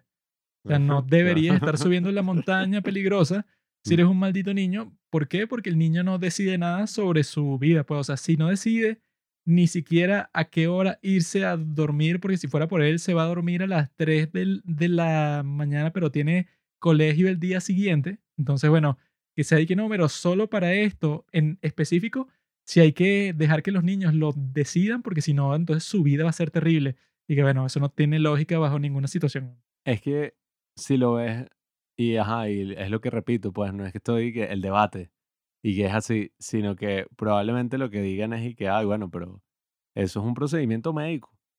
Eh, cuando a ti te hacen no sé qué, qué procedimiento, también te cambian todo y tal, y eso no es el equivalente a un tatuaje o algo así, o sea, Bueno, mm, Por eso es eso lo es que van a decir tienes que tener claro si es un diagnóstico médico o si es un sentimiento que tú tienes. O sea, porque si es un diagnóstico médico que tú, que tú dices y que, mira, yo sufro de este desorden, Ah, bueno, exacto. el cual si yo sigo siendo, eh, o sea, me sigo identificando con este género, entonces voy a sufrir mucho en el resto de mi vida, entonces cámbialo.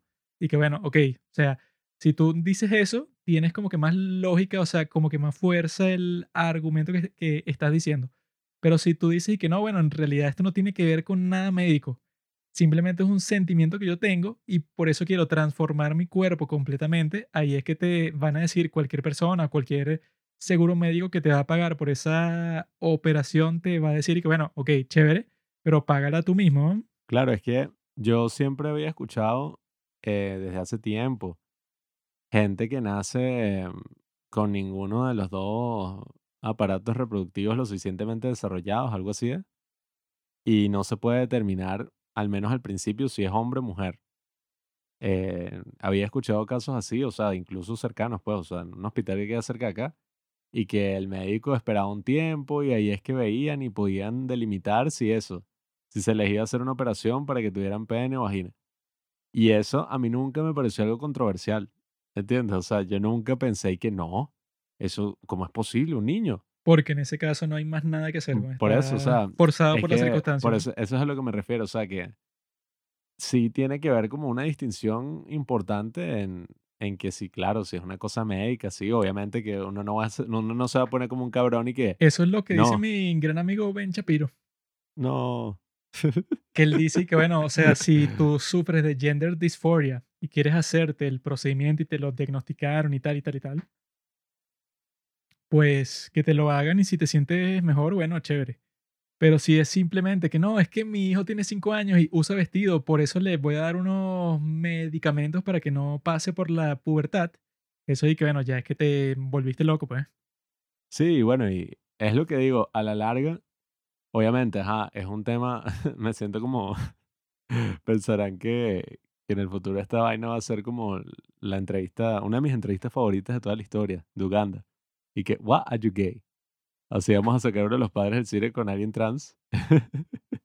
Pero, mm, oye, yo creo que es eso. O sea, ajá, puede que sea un debate complejo, como todos los debates sociales, etcétera. Pero no nos podemos limitar a, ¿sabes? A decir y que no. No voy a discutir esto por miedo a decir una estupidez, por miedo a tal, porque coño, No, es si que hay algo que yo odio es esa eso, actitud. eso fue lo que yo pensé con lo que dicen sobre todo del tema del aborto. Y- ¡ah! y-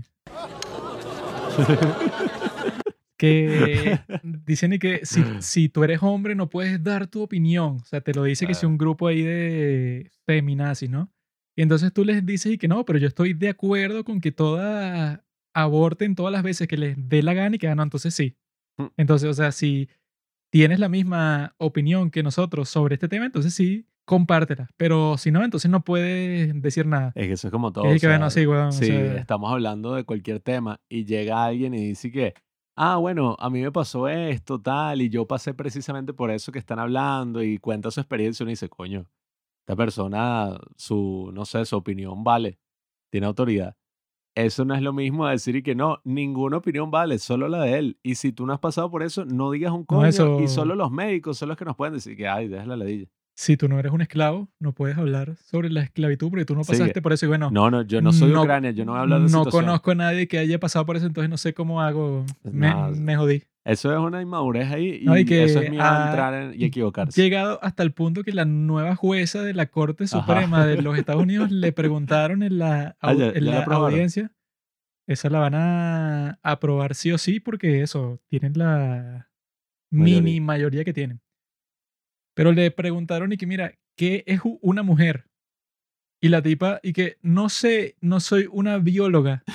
Esa fue su respuesta. Eso sí fue súper Y todas las personas fue que, bueno, ahí es que se demuestra hasta qué punto pueden llegar los ideólogos locos así del Partido Demócrata de los Estados Unidos, hasta el punto de que la nueva jueza de la Corte Suprema no puede ni decir qué es una mujer, porque eso, pues no, ya es un tema controversial, porque entonces si tú eres hombre y te convertiste en mujer a través de todos estos procedimientos médicos, entonces tú eres tan mujer como la mujer que sí puede tener hijos, lo cual no tiene sentido, porque todo el punto de eso, pues de esa calificación, de esa categoría es que tú dices y que, bueno, yo soy distinto a los demás porque tengo ciertas capacidades que los otros no tienen y por eso soy mujer y no soy hombre. O sea, es algo como que nada controversial, pues, o sea, pero cuando esta senadora republicana le hace esa pregunta, un montón de gente reaccionó y que, no, es que hacer una pregunta tan difícil para ella como que para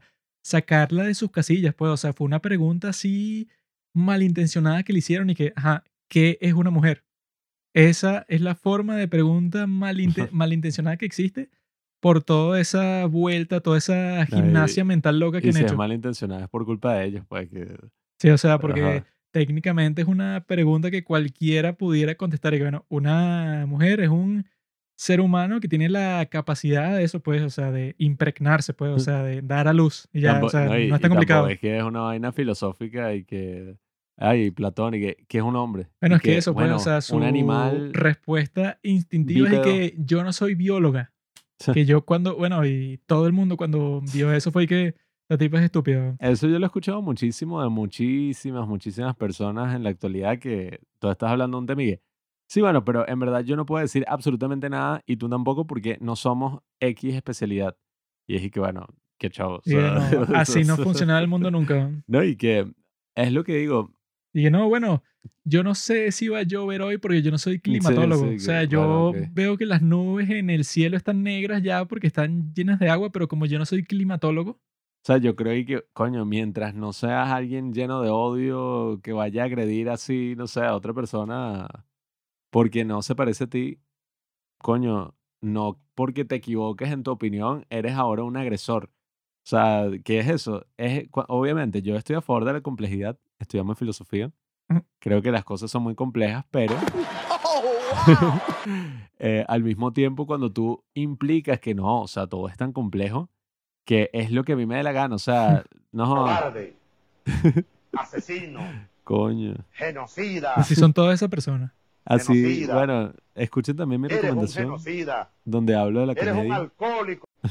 Hablo del poder de la comedia, que no entraré en ese tema acá, pero ocurre algo un poco similar en ese sentido de que no, ahora la comedia no es comedia, sino dependiendo de cómo yo me sienta el día de hoy, es agresión y es violencia estética. Y que, bueno, marico, ok, ajá, Sí, bueno, es que sigamos relativizando todo así y es cambiando que han todo. cancelado a un montón de gente y que tú dijiste que ella, ¿verdad? Era un él. Ella es un ella. Y tú dijiste que era un él.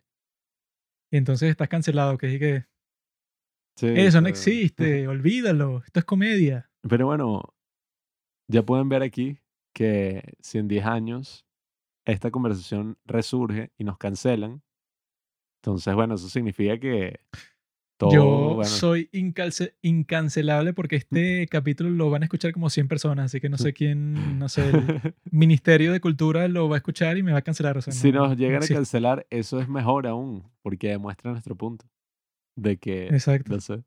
Si le cortas la lengua a un hombre, no estás demostrando que no tienes la razón, sino que tienes miedo de lo que vaya a decir. Pero yo creo que ya podemos pasar al tema más importante de todos, que es el tema de la guerra.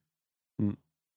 La guerra es el tema, la actividad más natural del hombre, en donde se definen todas las situaciones controversiales. No aprendiste nada de la película.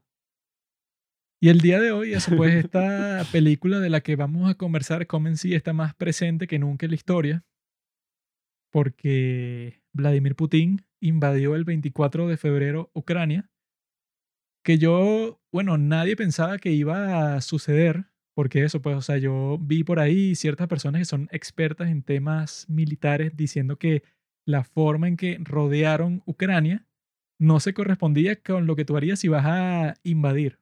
Porque tú si vas a invadir, supuestamente tú creas una logística totalmente distinta, concentras un montón de, tropas que si cerca de una ciudad importante y tienes como mil factores distintos, eso como que una cadena de factores militares distintos que tú dices que bueno, yo voy a neces- necesitar todas estas cosas para hacer una invasión exitosa. Entonces lo que yo vi de esa persona que estaba explicando cómo funcionan esas cosas y que bueno, si el tipo en realidad hubiera querido invadir desde el principio, entonces todo el despliegue de las tropas hubiera sido distinto, porque lo que dicen de ese despliegue y uno de los problemas principales que está teniendo Rusia el día de hoy es que normalmente si tú vas a invadir un país completo, como fue, bueno, como es el caso de lo que está pasando el día de hoy, es que tú tienes mil unidades distintas independientes, pues, o sea, que tienen sus propios comandantes que ellos pueden, son casi, no tanto, pero son casi autosuficientes, que los tipos pueden hacer un montón de cosas sin recurrir al control central. Entonces tú tendrías un montón de gente que, que bueno, tienes un montón de divisiones y batallones distintos, que ellos se pueden mover por su cuenta y no, y no te van a estar pidiendo a ti direcciones constantemente. Sin embargo, dicen que la forma en que desplegaron a todas estas tropas fue que, bueno, simplemente rodeen todo el país, o sea, rodeen toda la frontera con Ucrania para ver qué pasa. Pues, o sea, no fue nada organizado en lo absoluto, pero que algo habrá pasado que no se sabe qué es, que empujó a Putin a decir y que, bueno, sí, invadan con todo, o sea, entren al país con toda la violencia posible para eso, pues, o sea, para tomar toda Ucrania en cuestión de semanas. Lo que no pasó así porque ya ha pasado más de un mes, ya estamos en el mes de abril, y lo chistoso de todo el asunto es que Rusia siempre se proyecta en todas partes del mundo como que no, este es el gran poder militar. Y los tipos llevan eso más de un mes tratando de conquistar a un vecino suyo Mm. y que han salido mil reportes de que los tipos en realidad han tenido mil problemas para lo más básico del mundo, que es que tus tropas se mantengan alimentadas, que es lo más básico de toda la guerra desde el principio de los tiempos. Sí, así que problemas de suministro en un país vecino. Sí, o sea, si Y, tú ajá. estás invadiendo, no sé, Argentina y eres de Rusia, bueno, yo entendería que tengas problemas de suministro, porque bueno, tienes que viajar no sé cuántos mil kilómetros. Pero en este caso, si está en tu maldita frontera y tú tienes problemas de logística, es que tu, tu ejército es una basura. Entonces, lo que dicen que, que está pasando es que el tipo no planeó ninguna invasión, sino que como mo- poner un montón de tropas en la frontera no sirvió el propósito que él tenía, el tipo se lanzó como que a la desesperada y de un día para otro llamó a la invasión completa de Ucrania. Y dicen que por eso es que el día de hoy, bueno, los tipos no saben qué hacer porque se lanzaron con todo sin ningún plan, porque para nadie estaba planificado que eso, pues, o sea, que entraran los rusos con todo para Ucrania para destruir todo. No, y bueno, disculpa, también vi por ahí que mm, teniendo en consideración el tamaño de Ucrania y que son, bueno, una población de 30 millones de personas aproximadamente. Obviamente, bueno, no he ido como 4 millones, pero teniendo en consideración nada más el tamaño del país y toda la gente que habita ahí, es como hasta absurdo considerar que eventualmente, no, sí, ahora es parte de Rusia, ¿sabes? Y que tenemos otra broma ahí, ahora Rusia lo mantiene, porque no es que estamos en momentos de la Unión Soviética. O sea, la economía de Rusia es una mierda No, bueno, y y mantener eso, esa vaina, o sea, donde hay miles y cientos de miles de ciudadanos que están dispuestos a dar su vida por defender su independencia, es absurdo pensar, y no, sí, los bichos van a soltar las armas y van a decir que no, bueno, sí, vamos a dejar que ahora Putin es el, nuestro nuevo líder. es que lo chistoso de toda la cuestión es que tú crees que si los Estados Unidos invaden México, eso tardará en resolverse como mm, 10 días. O sea, eso los tipos van a estar en la Ciudad de México tomando la capital. Si algún día por alguna razón se llega a eso, bueno, los tipos conquistarán México como en eso, como en una semana. Ujú. Se decían de Libia, compadre. Y en el ejército de Rusia, los tipos eso tienen un vecino ahí al lado, tienes eso, pues los tipos y que tienen eso, que si hay unos ferrocarriles en toda la frontera que les trae todos los suministros que, que técnicamente necesitarían para hacer su trabajo. Y los tipos han fracasado en todo nivel hasta el punto que fue y que no, al ministro de defensa de Rusia y que le dio un ataque cardíaco conversando con Putin.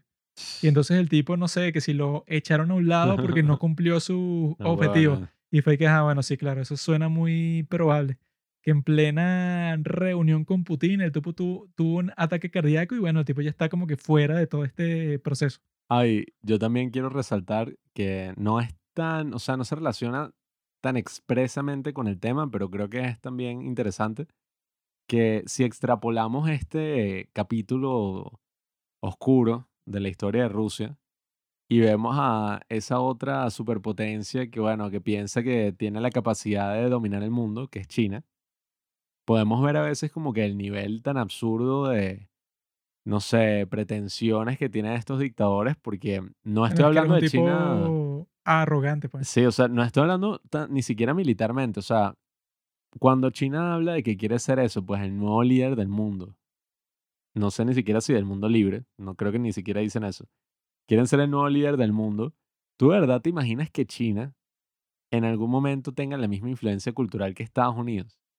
Ni de vaina. O sea, es tan absurdo pensar, no, sí, o sea, todos los países vemos a China como que, sí, o Porque- sea, yo quiero eso, yo quiero tener a un Xi Jinping en mi país. No han producido ni Ya. dos películas buenas en toda su historia. Sí, China. o sea, yo no me imagino que, sí, ahora coño, ¿qué ha hecho Xi Jinping? Es que como Trump, la tal. Música china y el sistema chino. Vamos a adoptar exactamente el mismo sistema chino para nuestro país. Sí, o sea, Nadie ha dicho eso en toda la historia. eso es eso, pues son niveles de arrogancia, coye, que uno, Nadie quiere vivir como China ni como Rusia, pues. o sea. uno siempre como que, y eso también me di cuenta con esto que ocurrió, uno suele como subestimar, ¿no? Y, y, eh, estas cosas y decir y que, no vale, esos tienen que tener un plan detrás, o sea, eso no son unos bichos así, eso, son unos tipos súper inteligentes. No, bueno, tendrán un plan, pero eso, si nunca lo implementan y Claro. nunca lo someten a las circunstancias del mundo, tú puedes tener todos los planes que tú quieras, pero como le pasó a Putin, que, que ya se filtraron los planes que él tenía y que no, eso es una cuestión de que en dos semanas se conquista Kiev y los tipos llevan en las afueras de Kiev más de un mes. Ay, las consecuencias que ha tenido para Rusia, bueno, y Así que, que los tipos Coño. ya dijeron, in- incluso públicamente y todo, que no se esperaban que los iban a sancionar 100% del país. No, y que, coño, aquí es que uno de verdad mm, se conmueve un poco y, mm, bueno, se horroriza Porque sí, obviamente, ajá, todo eso que está pasando en Rusia y ay, que no tiene McDonald's, que no tiene lo otro, que yo en verdad, o sea, honestamente no estoy del todo a favor de eso. No tienen Netflix y no pueden ver K-dramas. Como que no estás en todo al favor de eso. Yo estoy en cero al favor de eso. Sí, no, o sea, no tienen ningún sentido y que ya no podrán usar PayPal. sí, exacto. O sea, yo no estoy, obviamente, por eso, muy a favor de eso, pero también no puedo empatizar, o sea, con los ciudadanos sí, pues, porque al final esto no es un tema de que los ciudadanos rusos están invadiendo, o sea, es un tema del, del Bueno, es que Estado. yo lo que pensé y que, bueno, la razón principal por la que hacen todo eso, todas esas empresas, fue porque yo vi todas estas empresas sabiendo que eso, pues, o sea, se iban a ver como que expuestos. Así que, y que no, mira, yo vi, no sé, el logo de Burger King en un centro comercial ruso, un país el cual está invadiendo Ucrania.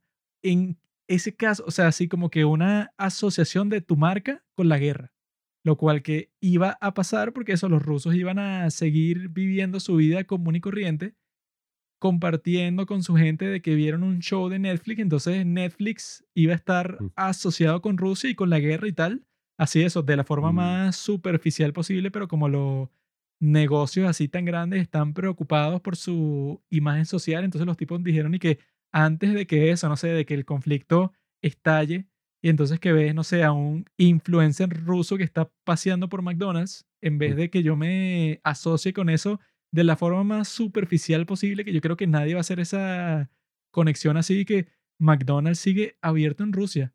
Eso, Mm. eso significa que McDonald's aprueba la invasión de Ucrania a Rusia. O sea, yo creo que nadie iba a pensar eso, pero los tipos para evitar el caso más extremo de todos esos se salen de Rusia Mm. Solo porque eso, pues si lo van a sancionar todo el mundo y todos los países, las mismas empresas se salen, pero es una razón bastante estúpida, pues. No, y que bueno, e- es que es lo que digo, o sea, también me siento un poco como debatido conmigo mismo porque si bien no estoy a favor de que, qué sé yo, una persona cualquiera rusa que sea de mi edad no pueda comer en McDonald's esta noche, también uno siente como que, coño, también qué mierda el gobierno o lo que sea, la dictadura que ellos tienen allá, que no le importa nada, o sea, no le importa que sus ciudadanos, coño, no tengan todo esto, que estén sancionados, que se vayan a perder miles y millones de, de trabajo, de, Claramente de no todo, le importa nada porque ahí no les importa, o sea, habrán despedido a millones de personas y los tipos siguen con su guerra igual. y que ese es como todo el tema de las sanciones al final, o sea, ok, uno a medio, medio se puede quejar si eres un ciudadano, pero si eres como de un gobierno, es como que, coño, a ti no te sancionan por cualquier huevonada. O sea, eso siempre es un discurso de, de mierda y que, no, es que me sancionaron. Yo nada más, yo lo único que hice fue torturar a 500 personas, o sea, y me sanciona. Es como que, marico, hay un camino muy claro para que te quiten las sanciones y es mentira que ese camino es, la- no, eso sería caer bajo la intervención bueno, extranjera, es que la si soberanía. dejas de bombardear Kiev, quizás te Sí, quitan las O sanciones. sea, bueno. no es una cosa muy loca. Entonces, coño, por eso es que, ajá, entiendo de dónde viene todo esto de quitarles el Swift, quitarles esto, tal, como meterle más presión al asunto. Y que, coño, ajá, no estoy del todo a favor, pero uno ve las cosas que están ocurriendo en Ucrania y a uno le parte el corazón. O sea, Bueno, es que eso funciona más como una reacción emocional, pero en realidad eso, pues todas esas compañías y que bueno, el problema con Rusia es que eso no tiene ningún sentido porque los tipos no votan por Putin. O sea, el tipo o es sea- presidente hasta que se le dé la gana. Entonces, bueno, tú lo puedes sancionar todo lo que quieran, pero al fin y al cabo, ¿quién le va a dar un golpe de Estado de los ciudadanos comunes? Nadie. Eso pasa y que, bueno, no sé, ay, el gran ministro que eso, pues si el tipo eh, expulsó completamente al ministro de defensa, que, su- que supuestamente era el tipo más poderoso del ejército ruso, si lo sacó del grupo así como si nada, entonces eso, bueno, o sea, el tipo tiene mucho poder que no se va a disminuir si no está McDonald's en Rusia, pues. Eso es más como que una reacción comercial toda rara. Pero yo creo que la parte así como que más concreta militar se puede pasar a qué fue lo, lo que hizo Hitler, que fue lo que causó con lo que vimos en la película de Come and See. Yo estuve revisitando ciertas lecturas ahí sobre Hitler y sobre su invasión a la Unión Soviética, que bueno, que es lo principal que se ve en Come and See, la película bielorrusa que nosotros calificamos como la película más perturbadora de todos los tiempos.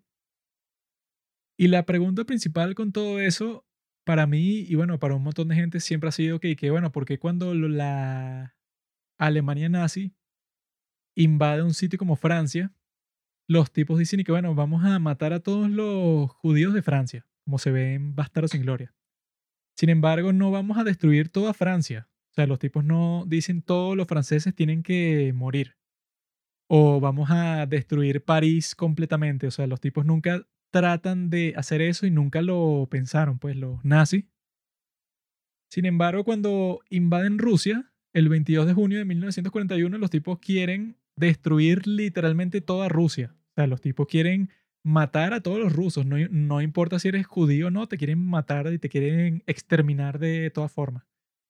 Entonces, existía una orden que dio Hitler previo a la invasión esta, ¿no? Que la conocen y salió así en los juicios de Nuremberg y, y como la orden comisario, en donde el tipo dice que, bueno, le dice a todos sus generales que le tienen que comunicar eso a sus soldados. Esta guerra es totalmente distinta que cualquier otra guerra. O sea, vamos a invadir la Unión Soviética. Y ustedes tienen que estar conscientes de que, bueno, aquí no vale nada. Pues aquí no hay tal cosa como crimen de guerra. No tienen que limitar a sus soldados bajo ninguna circunstancia. Si los tipos quieren matar civiles así por doquier, que lo hagan. El tipo da una orden así y supuestamente en ese momento todos los generales de Hitler se quedaron impactados, supuestamente. Eso fue lo que contaron en el juicio, pero después fue que, ah, bueno, ok, o sea, se lo tragaron porque los tipos estaban como que con miedo, pero al mismo tiempo querían invadir la Unión Soviética, o sea, era como que un montón de sentimientos encontrados que tenían. Entonces, bueno, los tipos cuando invaden, que fue la invasión más grande de toda la historia, 3,2 millones de nazis entrando a tu país al mismo tiempo y lo raro que pasó es que Stalin no tenía la más mínima idea y que un montón de gente le dijo y que un tipo del gobierno de Japón le advirtió, un montón de espías le advirtieron, un montón de personas que tenían la información de que Hitler ya estaba decidido en invadir la Unión Soviética hace un montón de tiempo le advirtieron y el tipo no les creyó. Hasta el punto de que cuando los nazis invaden, los soviéticos no tenían ni la más mínima idea que le iban a entrar todos esos malditos enfermos a su país así, pero todos al mismo tiempo y les iban a bombardear desde el principio todos sus aviones, o sea, los tipos fueron totalmente devastadores al principio, hasta el punto de que eso, si tú te pones a ver qué fue lo que hizo Hitler al principio de la guerra, de la Segunda Guerra Mundial, cuando, cuando el tipo invade Francia, el tipo conquistó Bélgica, Holanda y Francia en seis semanas.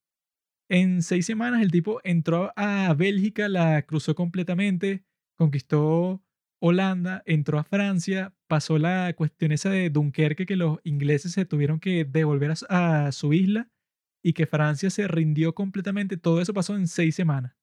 Entonces cuando pasó eso todo el mundo estaba de que, bueno, parece que los nazis son los tipos, el ejército más poderoso de toda la historia.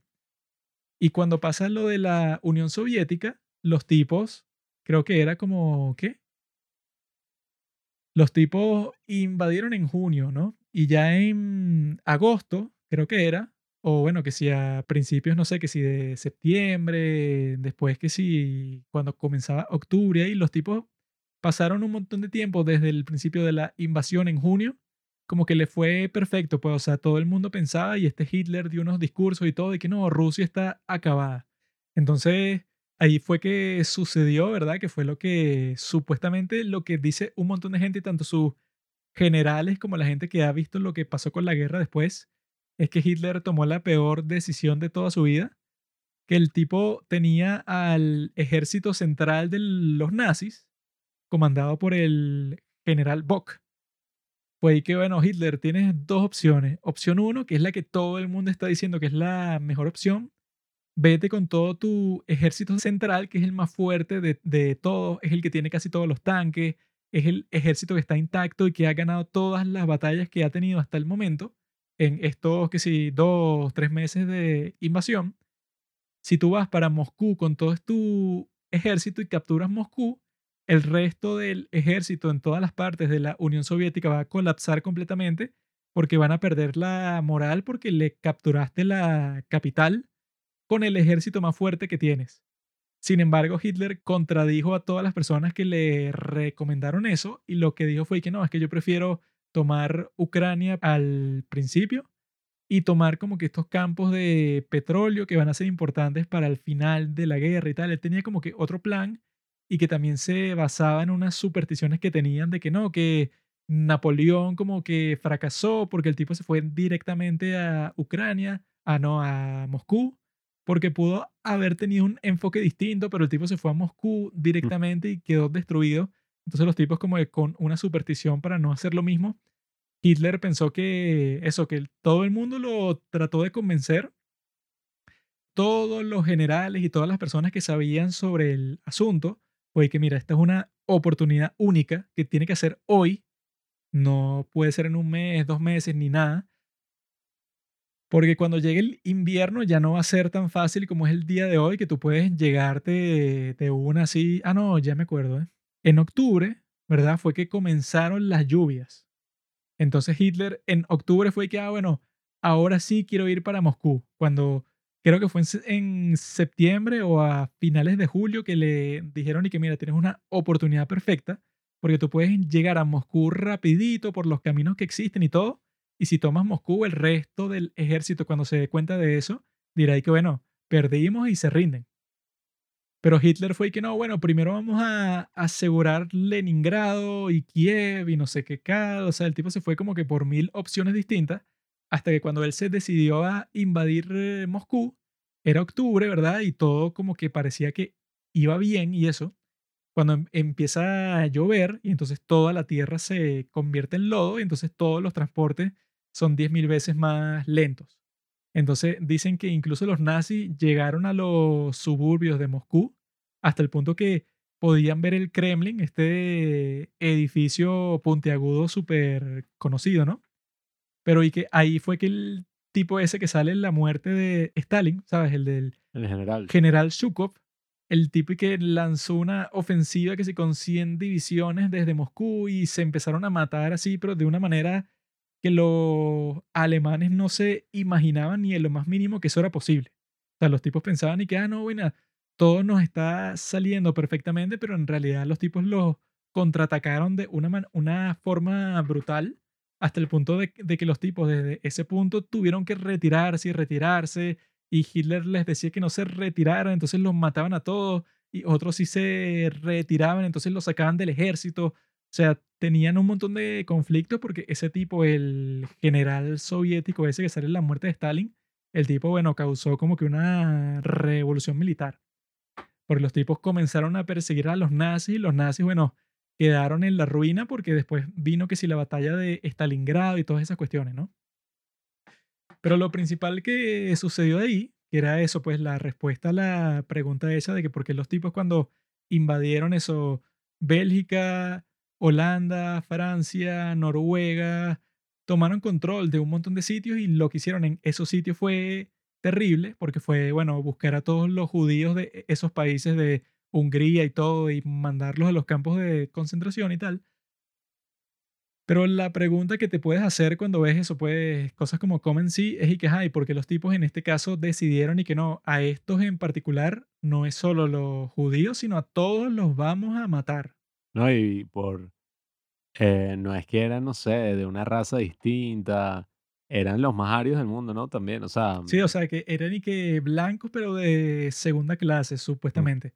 Que eso, pues, o sea, Ah, que allí que un montón de mensajes y de cosas que han dicho, pues, o sea, que si los nazis así principales, que si Bormann y Goebbels y, bueno, Hitler y eso, que lo que decían cuando iban a invadir la Unión Soviética fue que no, bueno, los pueblos eslavos, o sea, que son todos los rusos, o sea, todos los que, eso, pues, los que forman parte, entre comillas, de esa raza, es que no, bueno, todos esos están hechos para ser esclavos de nuestra raza.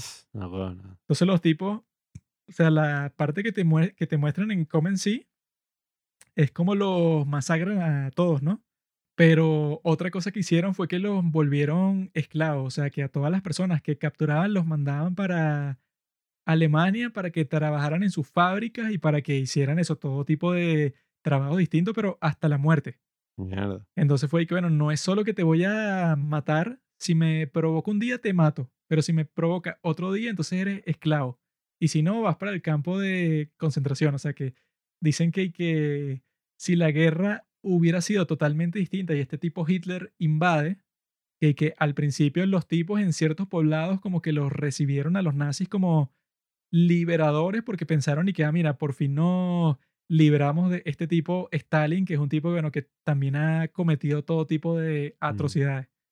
Sin embargo, los nazis cuando llegaron, es como el meme ese de Megamente, que, y que bueno, no es que te estoy liberando, es que estás bajo una nueva administración. Los tipos lo que hacían, que fue que bueno, que dicen que es lo peor del mundo, los tipos te están recibiendo a ti, que gracias nazi, porque llegaste y nos salvaste y tal. Y tú lo que haces inmediatamente después de eso, es que eso, haces lo que pasó en Comencé, pues. Que que bueno, tú en realidad entraste ahí no solo con el, la ambición que tú tienes para conquistar todo ese sitio, sino que tú en, realidad tienes un odio racial contra todas las personas que están ahí por alguna razón toda loca que te inventaste. Entonces ellos, cuando llegan ahí, ya tienen desde el principio esa mentalidad y que no, bueno, ok, ustedes tienen que morir o tienen que sufrir o les van a pasar un montón de cosas, pero en realidad no me interesa como en Francia, que es que, bueno, voy a preservar, no sé, como que los monumentos, o sea, quiero matar a todos los judíos, pero al mismo tiempo tampoco es que voy a destruir todo como un salvaje.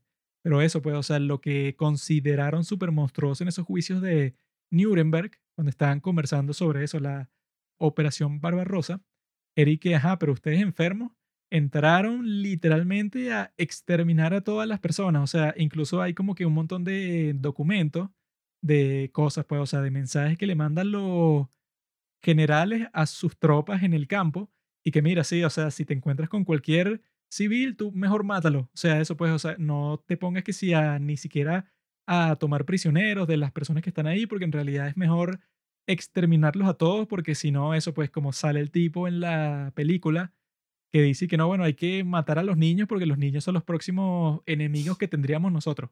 Entonces, los tipos, eso es lo... O sea, que incluso hay un libro que no me acuerdo el nombre, pero que el subtítulo es y que Europa entre Hitler y Stalin, que dicen que ese era el peor sitio que tú podías estar, no solo en todo el mundo, sino en todas las épocas del mundo, porque di que, bueno, de un lado tienes a Hitler, que el tipo está entrando con todo para exterminarte, y por el otro lado tienes a Stalin, que pasa como pasa en la película, que la única razón por la que este chico, el protagonista, Fliora, el tipo eso, pues se mete en toda la cuestión del ejército porque él se encontró un rifle enterrado.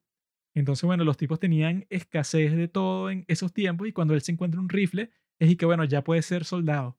Pero eso, pues Stalin te trata como un pedazo de basura para que te manden al campo de batalla y te maten.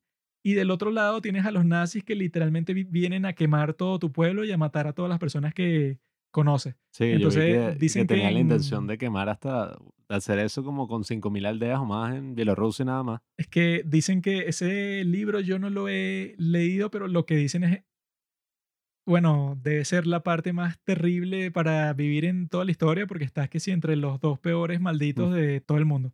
No hay opción buena. Falta más, falta más en la fórmula, pero sí, yo vi que básicamente eh, fue un genocidio súper, súper...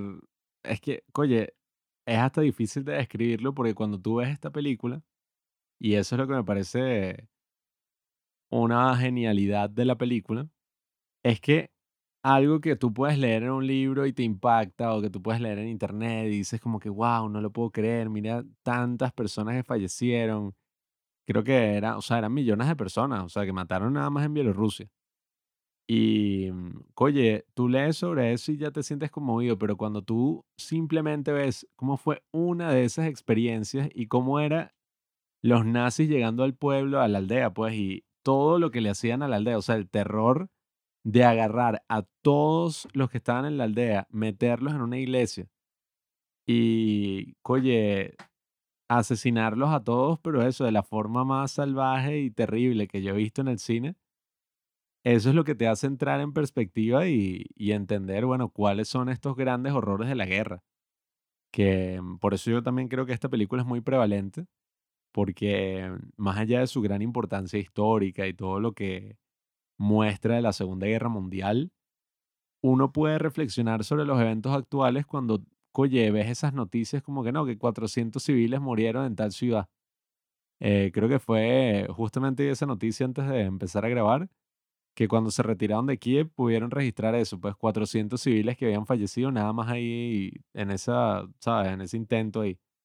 Y tú, oye, tú te pones a reflexionar y un número que te dicen así, ay, bueno, 400 personas, pero tú ves lo que eso verdaderamente significa en el terreno. Y ahí es que uno ve cuáles son los horrores a los que puede llegar la humanidad. No es una cosa nada más y, ay, que, ay, la guerra, como pasa en muchísimas películas que lo comentamos en nuestro episodio sobre la guerra, sobre si el cine romantiza o horroriza la guerra. No es como en esas películas, ¿sabes? Que tienen esta narrativa de que, oye, está el héroe, el niño partisano, que no joda, le mataron a la familia, él puede tomar venganza de todo esto que pasó, sino que, Sí, oye, lo que yo pensé sobre eso cuando volví a ver esta película fue como que se siente como que un poco barato si tú haces una película de guerra y le pones esa narrativa y que no, bueno, él es el tipo, el único que no muere. O sea, Sí. él es el héroe, el tipo que mientras todos los demás están pasando por torturas y han perdido que si a sus seres queridos y tal, o sea, que es un caos total y están pasando por el peor momento de toda su existencia. Tú tienes a Tom Hanks y su grupo que van a solucionar todo, Mm. por ejemplo.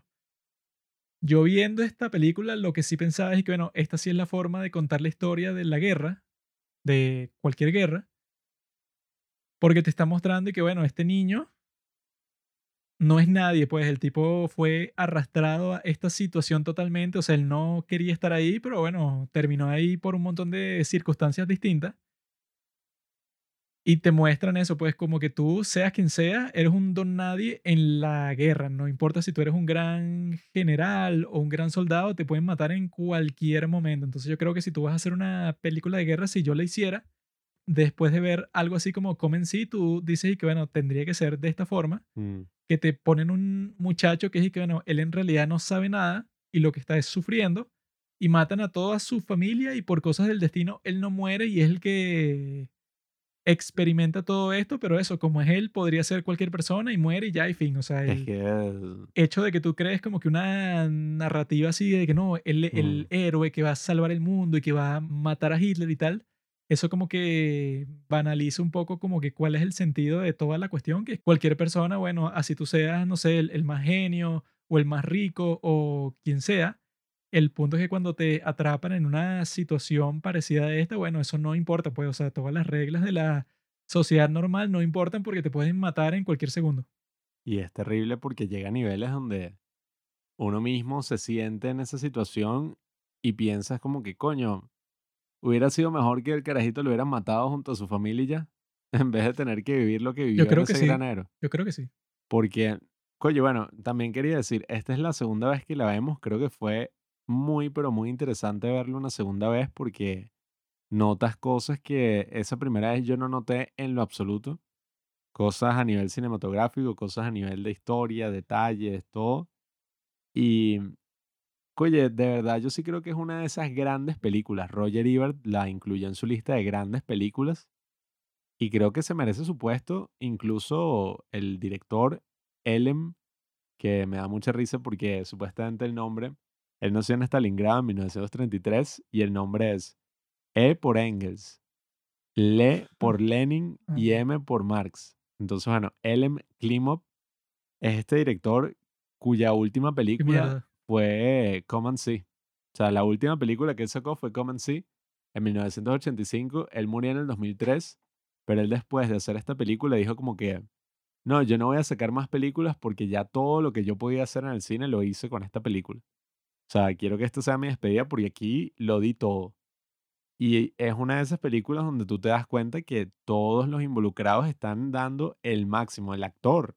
O sea, yo creo que es una de las mejores actuaciones y no por todo ese show y que, ay, el método. tenía 13 años. Sí, o sea, es un niño que empieza la película y tú estás viendo es un niño. niño gafo así, o sea, que tú no te lo imaginas así, ni siquiera muy articulado, que eso lo dice Rogería en su reseña, o sea, Mm.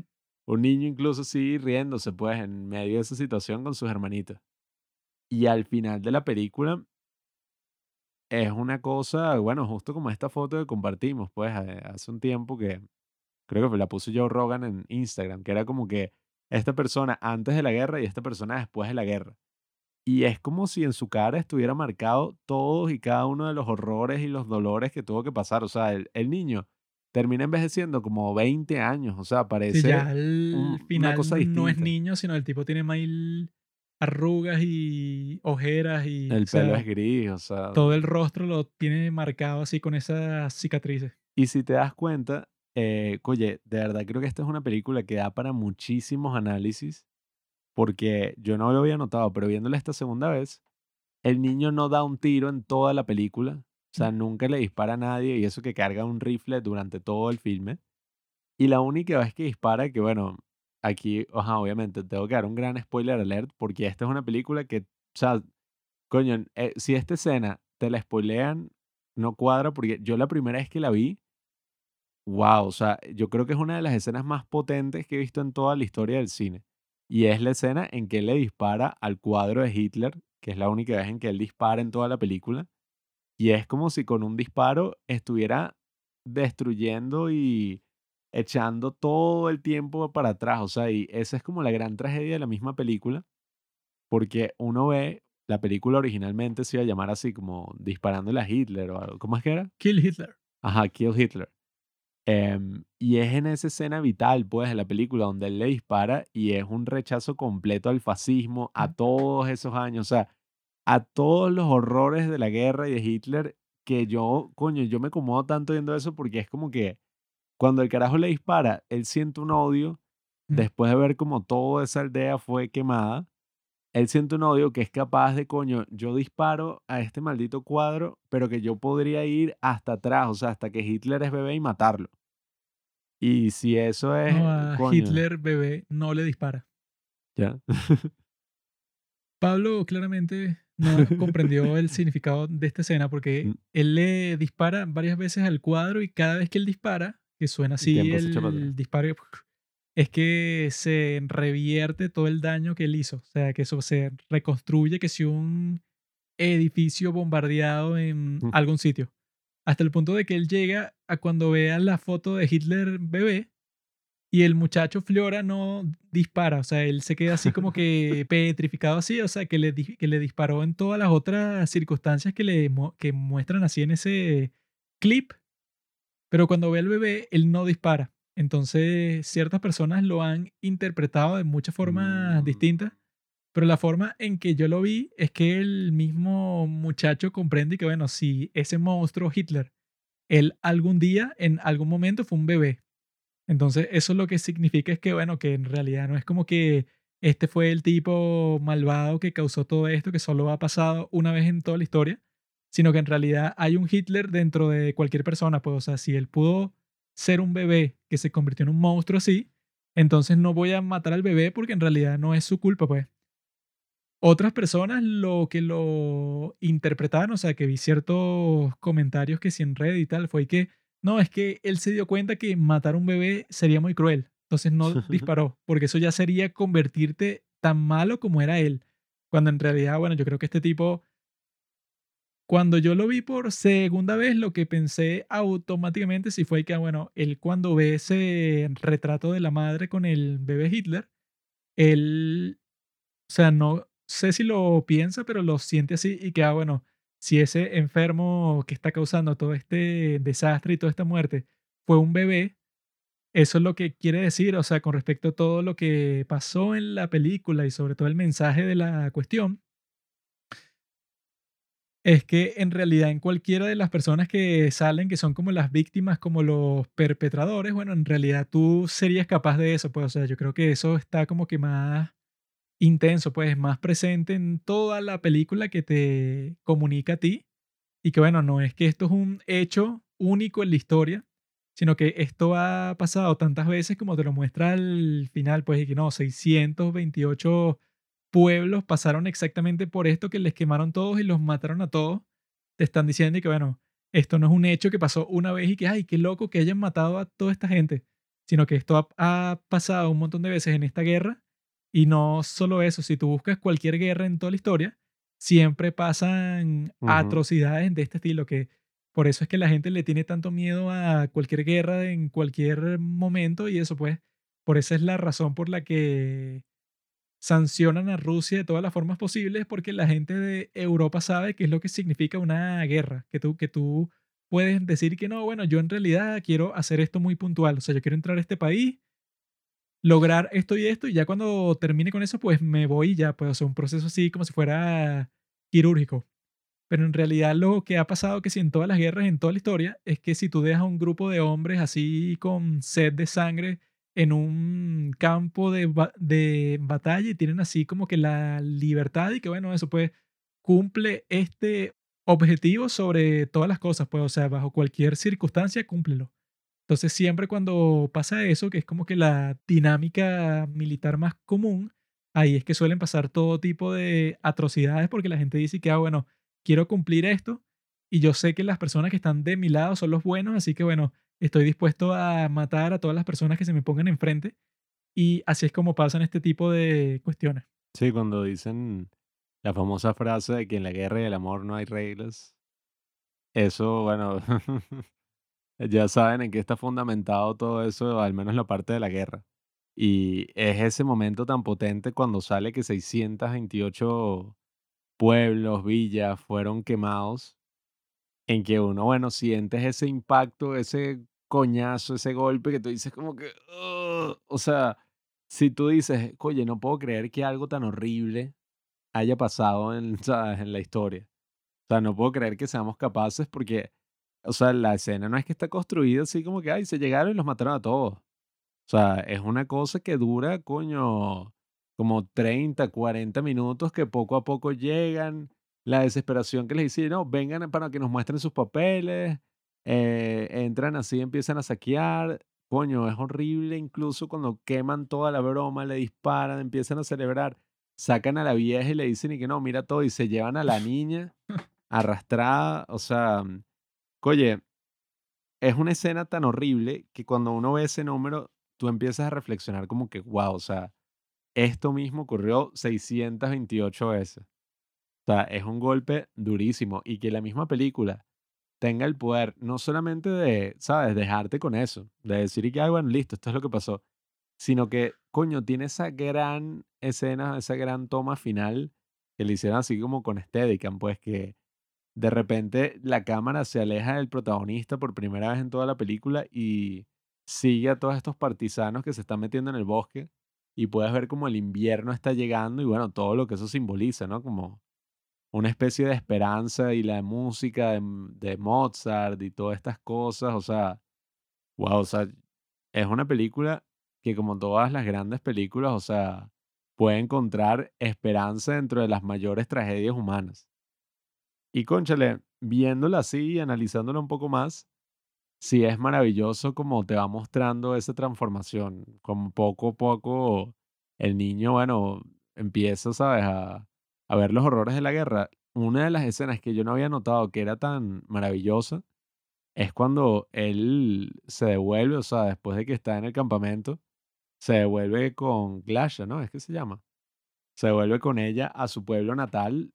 La forma en que esa escena está hecha es una obra maestra, o sea, es, es tan horrible porque todos los elementos, o sea, todo lo que pasa, se siente tan irreal, pero al mismo tiempo tú estás claro de que eso pasó y, y todavía debe pasar, pues, en estos conflictos así. Bueno, es que esa fue la parte en donde lanzan todas las, ba- las bombas en el campamento en donde están todos ellos, que fueron bombas reales que lanzaron cuando Uf. la grabaron. O sea, que los tipos fue, bueno, bombas reales ahí y en la escena esa en donde Ajá. matan a la vaca, mataron a la, a la vaca con municiones reales. No se fueron por el camino así de Hollywood, así que, que no, bueno, todo tiene que ser con efectos especiales y tal, y con Mm. todas estas técnicas para que parezca que es real, sino que los tipos simplemente fue que no, bueno, dile al actor que baje la cabeza y que no suba, porque si no lo van a matar estas balas que estamos disparando. O sea, los tipos como estaban en la Unión Soviética, como que no tienen muchas reglas para filmar. Pero en esa escena ahí, cuando eso, cuando le lanzan todas esas bombas al campamento ese, el muchacho protagonista de la película queda sordo. O sea, el tipo eso, pues queda en shock después de que le lanzan esas bombas así. Y entonces ahí es que es la parte como que más bizarra de toda Come en Ah. sí, porque eso, pues toda esa sección que es como media hora, te la está mostrando como si fuera desde la perspectiva de él que no escucha nada, pues, o sea, le escucha todo así muy lejano. Y lo que escucha eh, personalmente es como que un zumbido y eso, como que un eco así de todas las cosas que están pasando, pero no escucha como una persona sana. Entonces ahí es que él va a eso, pues que si para su cabaña esa antigua y que pasa todo ese proceso que le entra para la casa y se está comiendo que si una comida podrida que ya lleva un montón de tiempo ahí. No, que, que a mí me sorprendió cuando dije, ay, mira, todavía está caliente la comida que hizo mi mamá. Yo dije, ¿qué? No, y eso, ya hay moscas por todas partes, entonces Las la muñecas. muchacha cuando la come así como que la vomita porque eso, bueno, eso ya debe estar podrido ahí. Entonces él como que va al pozo después de eso porque él se está preguntando, bueno, ¿dónde está mi madre y mi hermana? Pero yo creo que él sí en realidad se dio cuenta de que las mataron, que hay una mini toma así que te muestran que están todos los cadáveres de todos los que mataron en el pueblo. Los mataron al lado del granero en donde él vivía. Pues, o sea, él tiene su cabaña, pero al lado están así como que los productos así que cosechan, bueno, están ahí gu- guardados. Y cuando voltean así, o sea, que te muestran un plano muy corto de todo eso, bueno, están todos los cadáveres ahí lanzados, ¿no? Pero él te lo muestran como si no se da cuenta de eso y él está corriendo para el pantano porque él piensa supuestamente que su familia sigue viva, pero que siguen viva eso, pues no sé, que sin una isla que está cerca de ahí. Entonces está esa escena toda rara en donde él está tratando de cruzar el pantano Eso es y horrible. está lleno de lodo y que dura como 10 minutos el tipo tratando de cruzarlo y no puede porque eso, pues el lodo es súper espeso ahí. Es como una bruma, una, ¿cómo se dice? Eso se, tiene un nombre, brea. Parece como un mar de brea que los Sí, está o sea, él se consumiendo. está arrastrando ahí. Y cuando llega para la isla esa, la otra muchacha que lo siguió está toda perturbada, que está ahí que, bueno, este loco me hizo pasar por todo esto. ¿Para qué? Cuando yo vi que todos los cadáveres de todas las personas que vivían aquí estaban apoyados contra su casa, pero el tipo como que se dio cuenta, pero lo ignoró. Y ahí es cuando en realidad se da cuenta que eso, pues, o sea, que esta película también es famosa porque te muestran los close-ups Mm. de todos estos actores, así, pero súper de cerca, así extremo. Y te muestran así como que los momentos, bueno, cuando ya perdieron todo y te muestran esas expresiones Ay, súper extremas que están haciendo, en donde tú ahí sí estás y que, bueno, como que la reacción así última, pues, de que el tipo, bueno, se da cuenta que le mataron a toda su familia y el rostro, bueno, se le contorsiona así completamente porque el tipo, eso, se da cuenta, por fin acepta que yo sí pienso eso, pues, o sea, que él se dio cuenta de que ya estaba muerta, pero que en su, eh, en su duelo, pues, o sea, de negación así, él quiso cruzar ese pantano, cuando en realidad, bueno, él tuvo que haber visto, haber olido al- la pila de cadáveres llenos de moscas que estaban al lado de su casa. ¿no? Y como logran esa emotividad, o sea, te transmiten todo eso de la forma como que más cruda posible, en el sentido de que no es que eh, te muestran, ah, el bicho se dio cuenta de la muerte y empezó a llorar, sino que yo creo que eso se expresa mil veces mejor cuando tú lo ves arrastrándose por todo ese lodo y perdiendo poco a poco la cordura. Y es que yo creo que justamente así se debe haber sentido. O sea, cualquier persona que haya visto algo así se debe sentir justamente como que está Sí, bueno, es atravesando que este mar esa del... forma, pues Bueno, esa escena es mucho mejor que si simplemente te muestran y que no, él se volteó y se dio cuenta que toda su familia fue asesinada hace unos pocos minutos. Mm. Pero no te lo muestran así tan simple, sino que él no, él, él en realidad tiene que cruzar este infierno del lodo, así, un pantano, así, casi que si ahogarse ahí con la muchacha que conoció y llegar a la isla esa, ahí es que se da cuenta, o sea, te lo está mostrando más como si está metido en ese infierno y que él ya des- después de eso, cuando conoce a las demás personas que, están ahí en duelo vaina es y está un el- tipo todo quemado ahí. Ese era el papá, ¿no? No, él yo no creo que tenga padre, o sea, yo ¿No? creo que ese era un monstruo ahí, no sé, un... No, es que al principio está este tipo que está como eh, buscándolos, ¿no? Y Ah, los sí. bichos están escondidos y que, ay, ya los vamos a joder no sé qué broma. Y la mamá le dice como que, ay, tu padre está en el pueblo.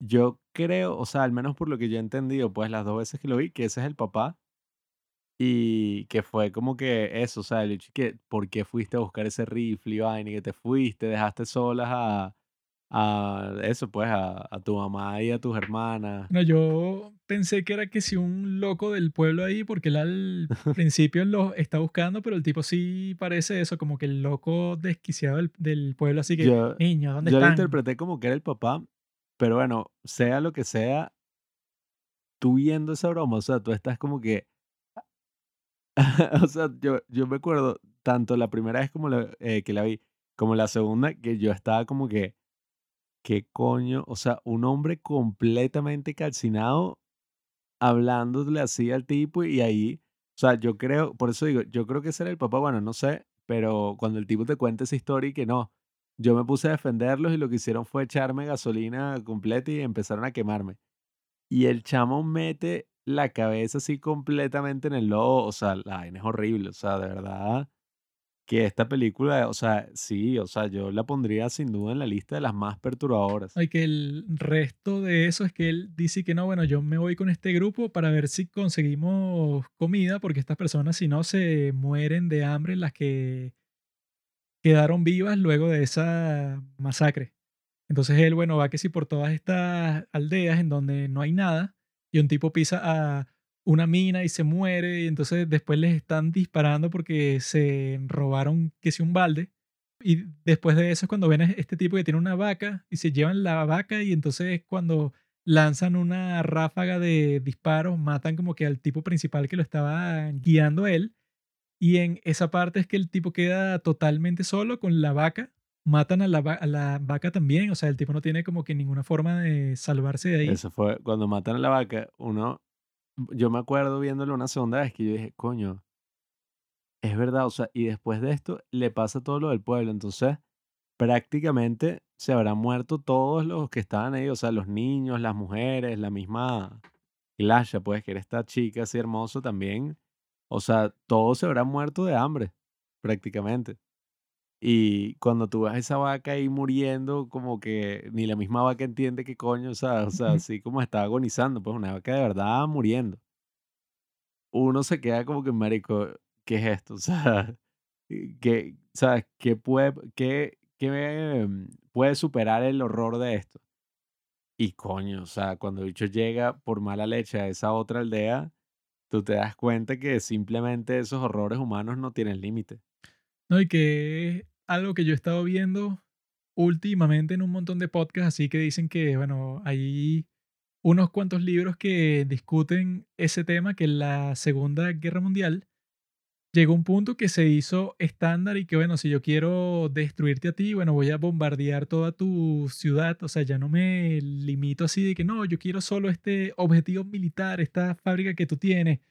O sea, no sigo ese tipo de reglas que no están escritas, sino que yo digo como que no, en realidad yo quiero des- destruirte completamente a ti. Entonces yo no voy a destruir ciertas partes de la ciudad, sino que voy a destruir toda la ciudad y a todas las personas. Que bueno, que con la bomba atómica es como que la expresión más directa de todo eso. Pero lo que ya existía antes de eso es que estaban bombardeando todas las ciudades de todo Japón con unas bombas incendiarias, que eso, si, si cae una sola bomba de esas en tu casa, se va a quemar completica, porque está hecha precisamente para que en donde caiga eso, se, el fuego se adhiere a todas las cuestiones que toca.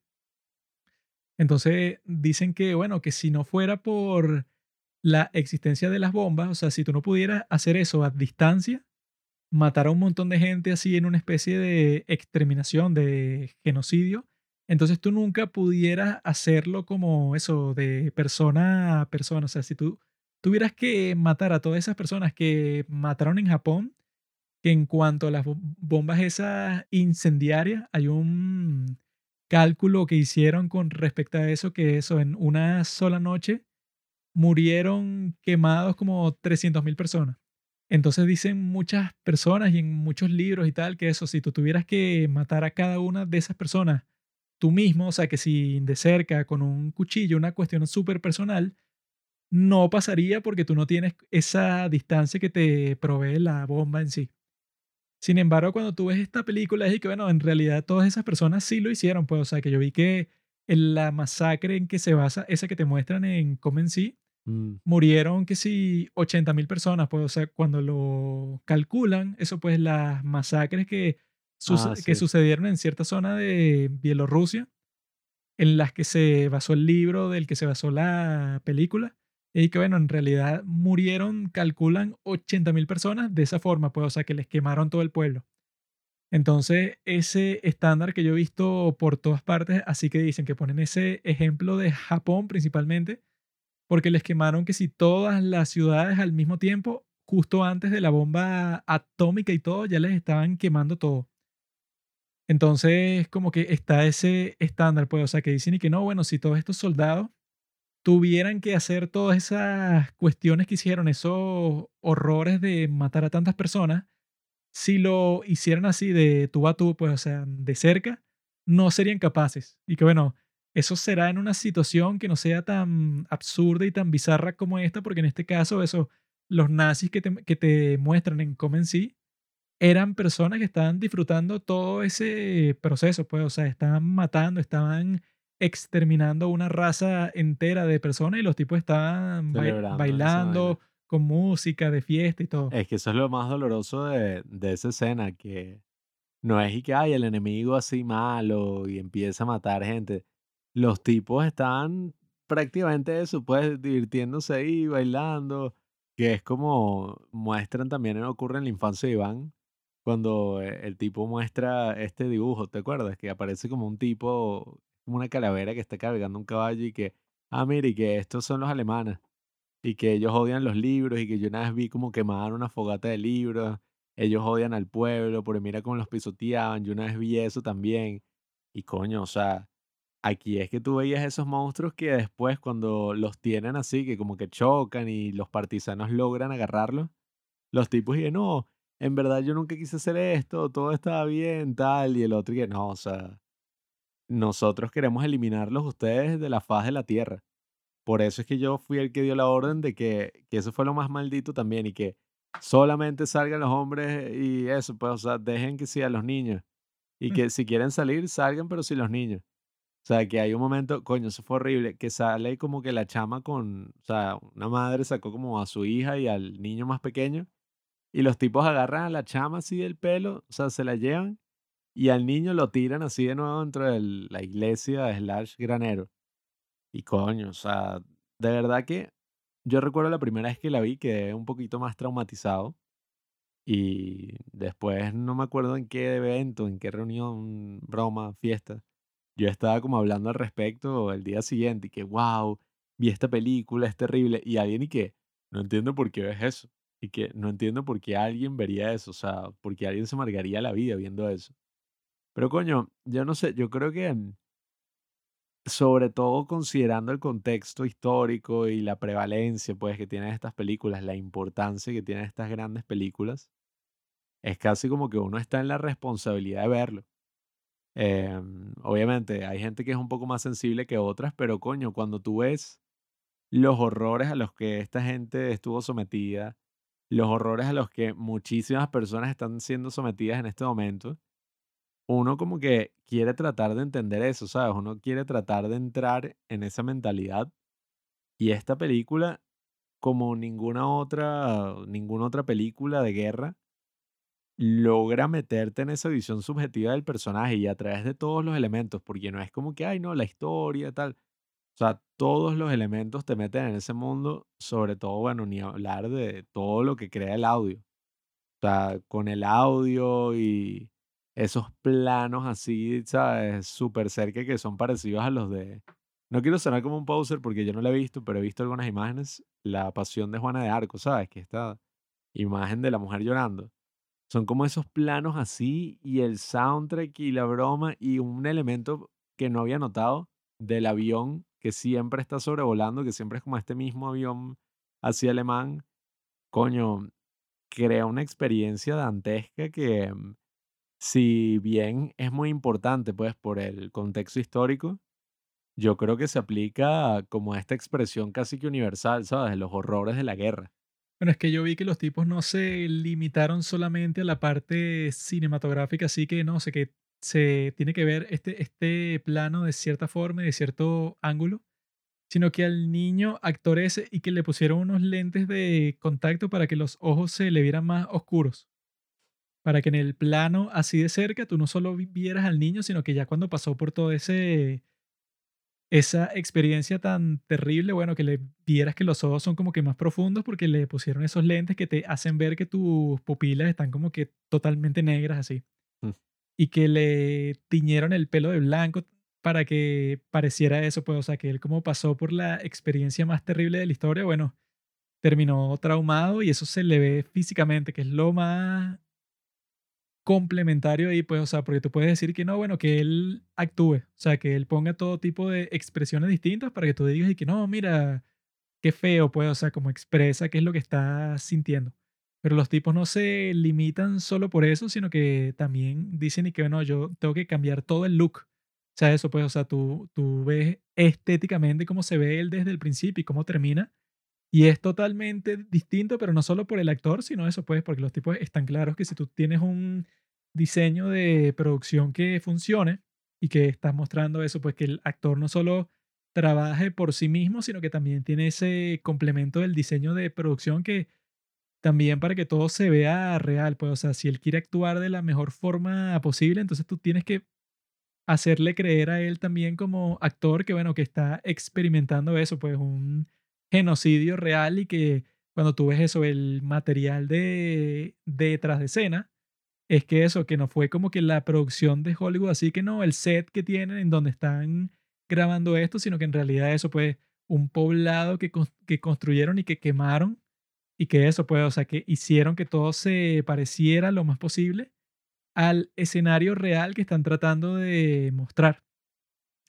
Y que eso, pues, obviamente que eso es lo que le da el sentido de por qué tienes que verla y por qué tiene que ser lo principal así cuando la pones frente a otras películas que supuestamente son las más perturbadoras, que es como que, bueno, esa puede ser perturbadora en lo micro así, como que, ah, bueno, qué feo debe ser que te pase eso a ti principalmente, o sea, tú sufriste eso. Pero cuando llegas a esta de Come en sí, es como que, bueno, no es que lo sufrió el niño y ya, es que él está reaccionando, que están matando a todo su país completo. Porque eso, pues, no. eh, incluso cuando te muestran eso de Bielorrusia, ni siquiera están contando a la gente que mataron en el Holocausto, ni en el resto de la guerra. O sea, eso es sim- simplemente una fracción del horror completo que existió. Y el hecho de la forma que lo grabaron así, pues, o sea, que yo creo que esa debería ser la forma principal, pues como que el ideal y el ejemplo que siga cualquier cineasta sigue que quiera hacer cualquier película que sea sobre la guerra, como esa la de, de Painted Bird.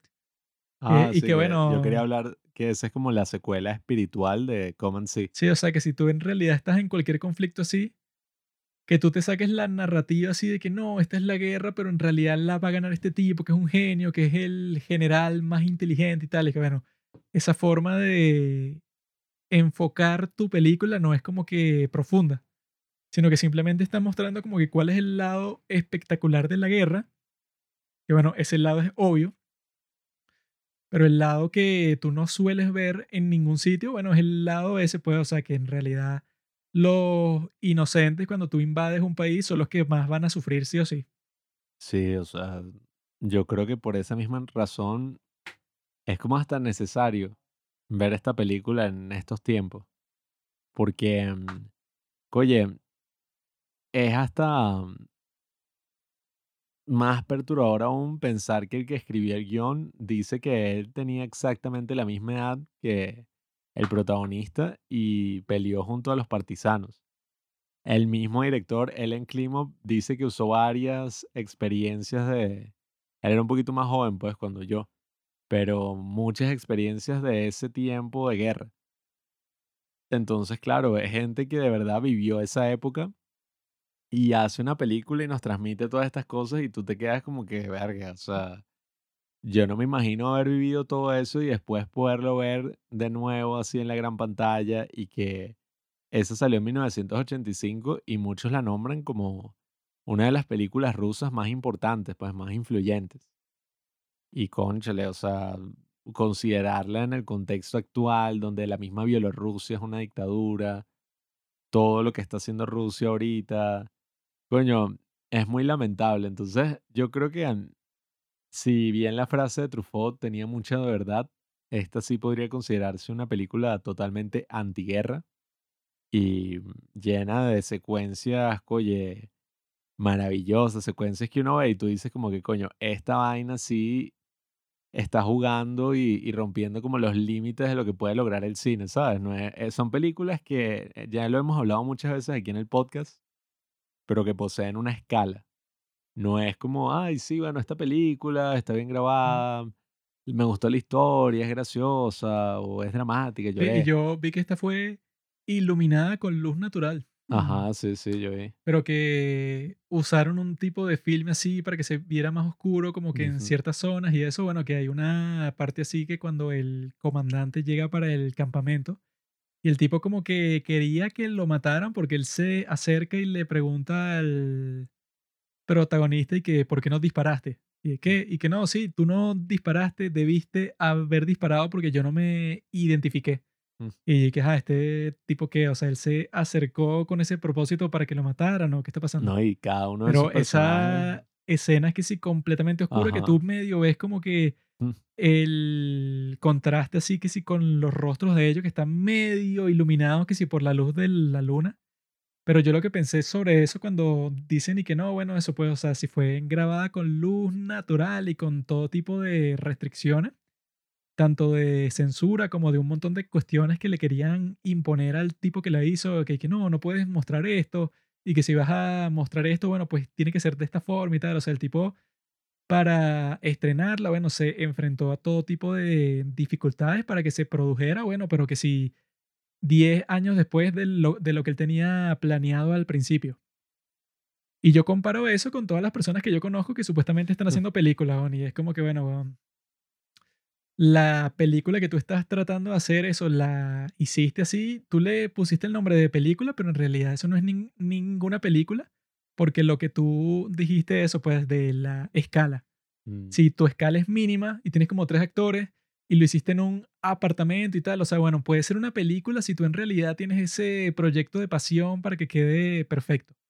Sin embargo, yo conozco a un montón de gente, y ni siquiera que la conozco personalmente, sino que también he visto, pues, o sea, un montón de ejemplos, sobre todo que sí en Latinoamérica, de un montón de gente así que se está quejando todo el tiempo y que no, yo no puedo hacer mi película, y no, esto es muy difícil y tal, y que bueno, técnicamente tú el día de hoy podrías hacer una gran película, buenísima y que no cueste ni siquiera mucho dinero ni nada, pero para eso necesitas convencer a un montón de personas que sean los artistas, pues sean los tipos que construyan la visión que, que tú tienes. Pero hay un montón de gente que está ahí que, bueno, yo puedo grabar una película con un teléfono y bueno, ok, eso es posible. Sin embargo, quieres grabar una película que se te ocurrió hace cinco minutos y ni Mm. siquiera la pensaste muy bien y la estás grabando con tus amigos y entonces después te quejas así, no sé, que si una persona aquí en Latinoamérica que se queja así que, no, bueno, hice mi película, pero ves, no conseguí una gran audiencia porque ves los grandes poderes del mundo que no me dejan y tal, y que bueno, si tú en realidad la escala de tu película era mínima y no era ni un proyecto de pasión tuya ni nada, o sea, que el niño este que actúa, él, hay una parte del detrás de escenas que dice que, bueno, esta película es lo más importante que yo he hecho en toda mi vida. Sí, me cambió la vida para siempre. Que es que, bueno, si Mm. las personas que están haciendo la película que tú estás dirigiendo no se sienten así, entonces, bueno, va a ser una basura. Y después no te puedes quejar y que no, pero ¿por qué no gané el Festival de Cannes? Y que, bueno, Ah. porque hiciste una cuestión súper simple cuando en realidad para que tú tengas un grupo, eso pues, de gente que esté totalmente comprometida con, los, con lo que estás haciendo, pues, y que tenga como que los recursos y la emoción y la inspiración y todo, bueno, eso puede tardar muchísimo tiempo y que tú conozcas a un montón de gente y que tú escribas un buen guion y un montón de cuestiones que la gente el día de hoy como hacer una película puede resultar entre comillas fácil porque no, nece- no necesitas ni filme ni nada. Entonces tú te lanzas con todo, pero en realidad el trabajo real que tendrías que hacer no lo hiciste. Y que Ujú. eso, pues yo viendo a este niño actuando, de esa forma es que también ves un poco ese drama así de que no, que la gente está con un show y que no, la actuación es una técnica increíble. Ah, que aquí, bueno, aquí supuestamente no habían casi actores profesionales, creo que bueno, casi en- ninguno. En el caso del teatro, bueno, claro, porque tienes que interpretar, no sé, Shakespeare y te tienes que me- memorizar que si todas las líneas y tienes que expresarte de cierta forma para que la gente dentro del teatro, bueno, te comprenda, así esté súper lejos de ti. Existen como que todas estas consideraciones distintas, pero en el caso del cine hay como 100.000 ejemplos. O sea, este es solo uno, pero hay como 100.000 Roma. como en Roma, pues, o como en un, mon- un montón de películas que han usado actores que era la primera vez que estaban actuando, como en Dancer in the Dark también. Y ahí que, bueno, si tú vas a ser actor de cine, tampoco es y que no, es que él entrenó en una escuela de cine por 30 años. Y de esa forma es que él logró ser tan buen actor. Y bueno, en realidad hay un montón de gente que si tú eres perfecto para ese papel, hiciste bi- bien el casting y estás sintiendo todas las emociones que él siente el personaje, puede ser que sea la mejor interpretación de toda la historia y tú no necesitas ser y que no, bueno, este tipo, eso, ha entrenado por 50 años para ser quien es y que, bueno, en el cine no es necesario nada de eso, entonces no entra en esas excusas que yo también he escuchado, pues, y que no, bueno, es que yo no conozco ningún gran actor, ni no conozco tal, y no, y que no tengo acceso a esto, y bueno, en realidad, si tú tuvieras una visión y tuvieras un buen proyecto y, es- y estuvieras dispuesto a trabajar en ese proyecto por años y años y años, tú lo encontrarías o bueno, también puedes tener mala suerte y no, y no lo encuentras, pues, pero el punto es que no tienes ningún proyecto así. Sí, eh, son películas desprovistas de estatura en cualquier sentido. No tienen que ser, no sé, Doom. eh, una mega superproducción como esta tampoco. O sea, yo ahorita estaba pensando qué película transcurre en un apartamento y es una de mis películas favoritas, Amour. Dos viejos en un apartamento y coño, esa película tiene una estatura que no hasta el día de hoy me acuerdo de cada escena, me hizo sentir, coye, totalmente devastado, conmovido.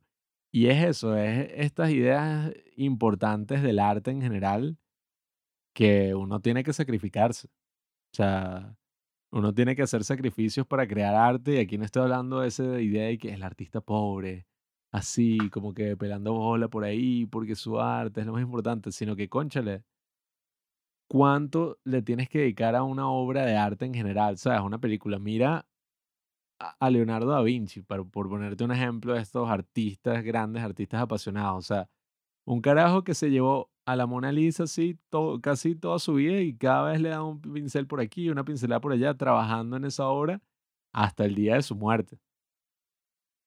Yo no veo absolutamente nadie que tenga esa mentalidad ahorita, sino que todos están como que no, es que este proyecto, este contenido, la idea como que, oye, yo creo que sí le va a gustar al público, eh, creo que es un guion no muy difícil de producir y que puede ser no sé qué, qué, qué tal, tal. Y es como que, marico, nada de eso importa al final. O sea, porque, coño, uno puede hablar incluso, ay, esta obra no es rentable, esta obra sí es rentable, esto, lo otro. Pero, coño, yo he visto grandes películas, o sea, esta por ponerte un ejemplo, que yo creo que a largo plazo siempre van a ser más rentables porque cuánto dinero puede generar algo que nunca va a pasar de moda, que hasta eso, pues, o sea, muchísimas décadas después va a ser redescubierta, va a ser conversada, discutida, va a ser muchísimo más prevalente, o sea. Y que al mismo tiempo tienes que tener las bolas y que no, bueno, yo me voy a ir a un sitio con un montón de extras que, Mm. como lo cuentan, y que no, bueno, los extras que son unos ancianos bielorrusos, es y que ellos pasaron por toda la cuestión que están interpretando, pues, o sea, Mm. ellos vieron a un montón de gente que los mataron, formaron parte de un grupo de partisanos, o sea, los tipos, no sé cómo hizo el tipo que dirigió esta película, pero los convenció y que, mira, actúen una de las cosas de eso más horrorosas que te pueden pasar en tu vida porque no son actores, pues el tipo no consiguió 100.000 actores de Bielorrusia Porque los extras que salen en esta película son cientos. Entonces el, Mm. el tipo no fue que contrató a un montón de extras, sino que el tipo fue con un montón de personas que lo cuentan ahí en el detrás de escena, que ellos recordaban todas esas cuestiones que pasaron durante la guerra y lo, y lo tenían fresco y cuando llegó el momento pues de grabarlo como que pasaron por ese trauma otra vez. O sea que ellos obviamente no lo mataron, pues, o sea, pero pasaron por eso, pues, por una época en donde eso era común, que bueno, los soldados que estaban invadiendo tu país estén matando a un montón de personas. Y cuando a ellos los pones a vivir esa situación a múltiples personas, bueno, eso crea una dinámica increíble que es la que ves en la película con todas esas escenas súper perturbadoras de cuando los están matando a todos. Pero el punto es que, bueno, tú tienes la capacidad de hacer eso. De, no, bueno, yo me voy a llegar por un pueblo y voy a convencer a todas estas personas que actúen en mi película como eso, que, in- que incluso pasen quizá por un trauma psicológico y todo, pero yo los convencí, pues, o sea, yo los convencí quizá diciéndole así que, mira, actúen en esto porque esto va a servir para documentar todo eso que pasó y va a servir para que la gente no se olvide, pues, o sea, de una tragedia tan grande. Entonces no es que lo están haciendo por mi proyecto y ya, sino que tienen también su propio interés de que esto salga bien. O sea, yo dudo mucho que los que se están quejando de que no, que hacer una película es tan difícil, tengan la capacidad de convencer a tantas personas en un proyecto como este, que es que si eso puede, o sea, la película más perturbadora de toda la historia, pero el tipo y eso, y los que lo acompañaban y todo, tuvo suficiente poder de, de convencimiento para sacar una película como esta cuando estaba la Unión Soviética con toda su censura y con todas sus cuestiones, que él y que bueno, y que para hacer esta película él le dedicó muchos años y de negociar con un montón de personas. Mm. O sea, hay gente que se quiere saltar toda la dificultad y saltar a grabar directamente. Y eso nunca va a pasar porque, bueno, si tú quieres hacer eso, o sea, si tú quieres saltarte toda la preparación y simplemente grabar por grabar, lo más probable es que sea un video de YouTube que van a ver como 10 personas, pero no tienen nada que ver con una película. Sí, es que para crear arte y para hacer todas estas cosas, oye, se necesita dar muchísimo más. No es como algo así, ah, sí, bueno, sabes, relajado. Eh, en verdad, yo vi unos cuantos tutoriales y, ajá, ya toda la técnica, eh, hice lo que todas estas grandes personas hicieron y listo, lo logré. ¿Sabes? Esa idea también, no, listo, lo logré, hice una gran película, ya, cumplí mi objetivo. Entonces, oye, yo sí creo que es im- importantísimo más que nunca ver estas películas, por lo traumáticas incluso que puedan ser. Este en particular no me parece explotación. The Painted Bird quizás sí un poco más. que como digo, es como la secuela espiritual de esta película del año Bueno, se 2019-2020. puede hacer un double feature bien chévere con estas dos. Claro. Ahí sí necesitas ayuda Sí. psicológica, pero em, esa es de, de Painted Bird, actúa el mismo niño em, haciendo un papel ahora como de general, así, de las tropas rusas y tal. Creo, ¿no? Era en Rusia. Bueno, y coño, es como esa misma idea, pero llevada ya un poquito más extrema, o sea, imagínense, si eso era posible, bueno, ajá. Y bueno, nada, en ese sí uno puede como que discutir más si es un poco más explotación, si el cineasta está ahí, bueno, quizás abusando un poco, pero en esta película creo que eso no se aplica. Por eso, coño, quizás me parece muchísimo más loable que una opción así tipo, eh, ¿cómo es que se llama esta mierda? Eh, la del bebé Serbian y... Film. Yo iba a decir Hotel Chernobyl. Sí, que uno siempre A Serbian escucha cuestiones de ese estilo y que en esta película un tipo se viola un bebé cuando nace. Y dije, Sí. ok, te felicito. Debe ser muy feo verlo. Ujú.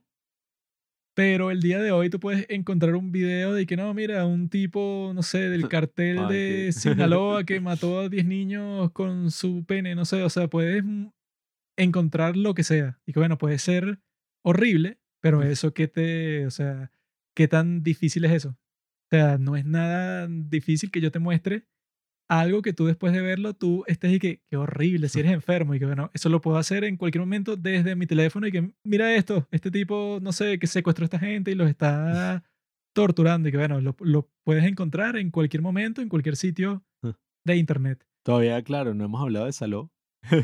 Pero eso, para que Pero, tú... coño. Una cosa muy distinta sería que no, yo hice una película sobre ese tipo de ese video que te mostré, no sé, que, le, que lo desollaron. Yo hice una película sobre él. ¿Qué video? ¿O qué? O sea, e- hipotéticamente. Ah, ya. Yo me asusté todo y que ese video que te mostré que lo de y que, ah. O sea, si yo hice una película sobre cómo ese tipo terminó ahí y el clímax es, es- es que eso, que lo secuestraron y que lo están Bueno, torturando. Martyrs. Eh, eso es básicamente, ajá. Yo no lo he visto, vi un resumen en YouTube porque me sea, rehuso a verle, pero. es muy distinto que yo y que, o sea, y que no sea, o sea, que la gente después de que tú la hagas y que ya la gente la conozca por ahí, no diga que esta es la película de la tortura, ¿no?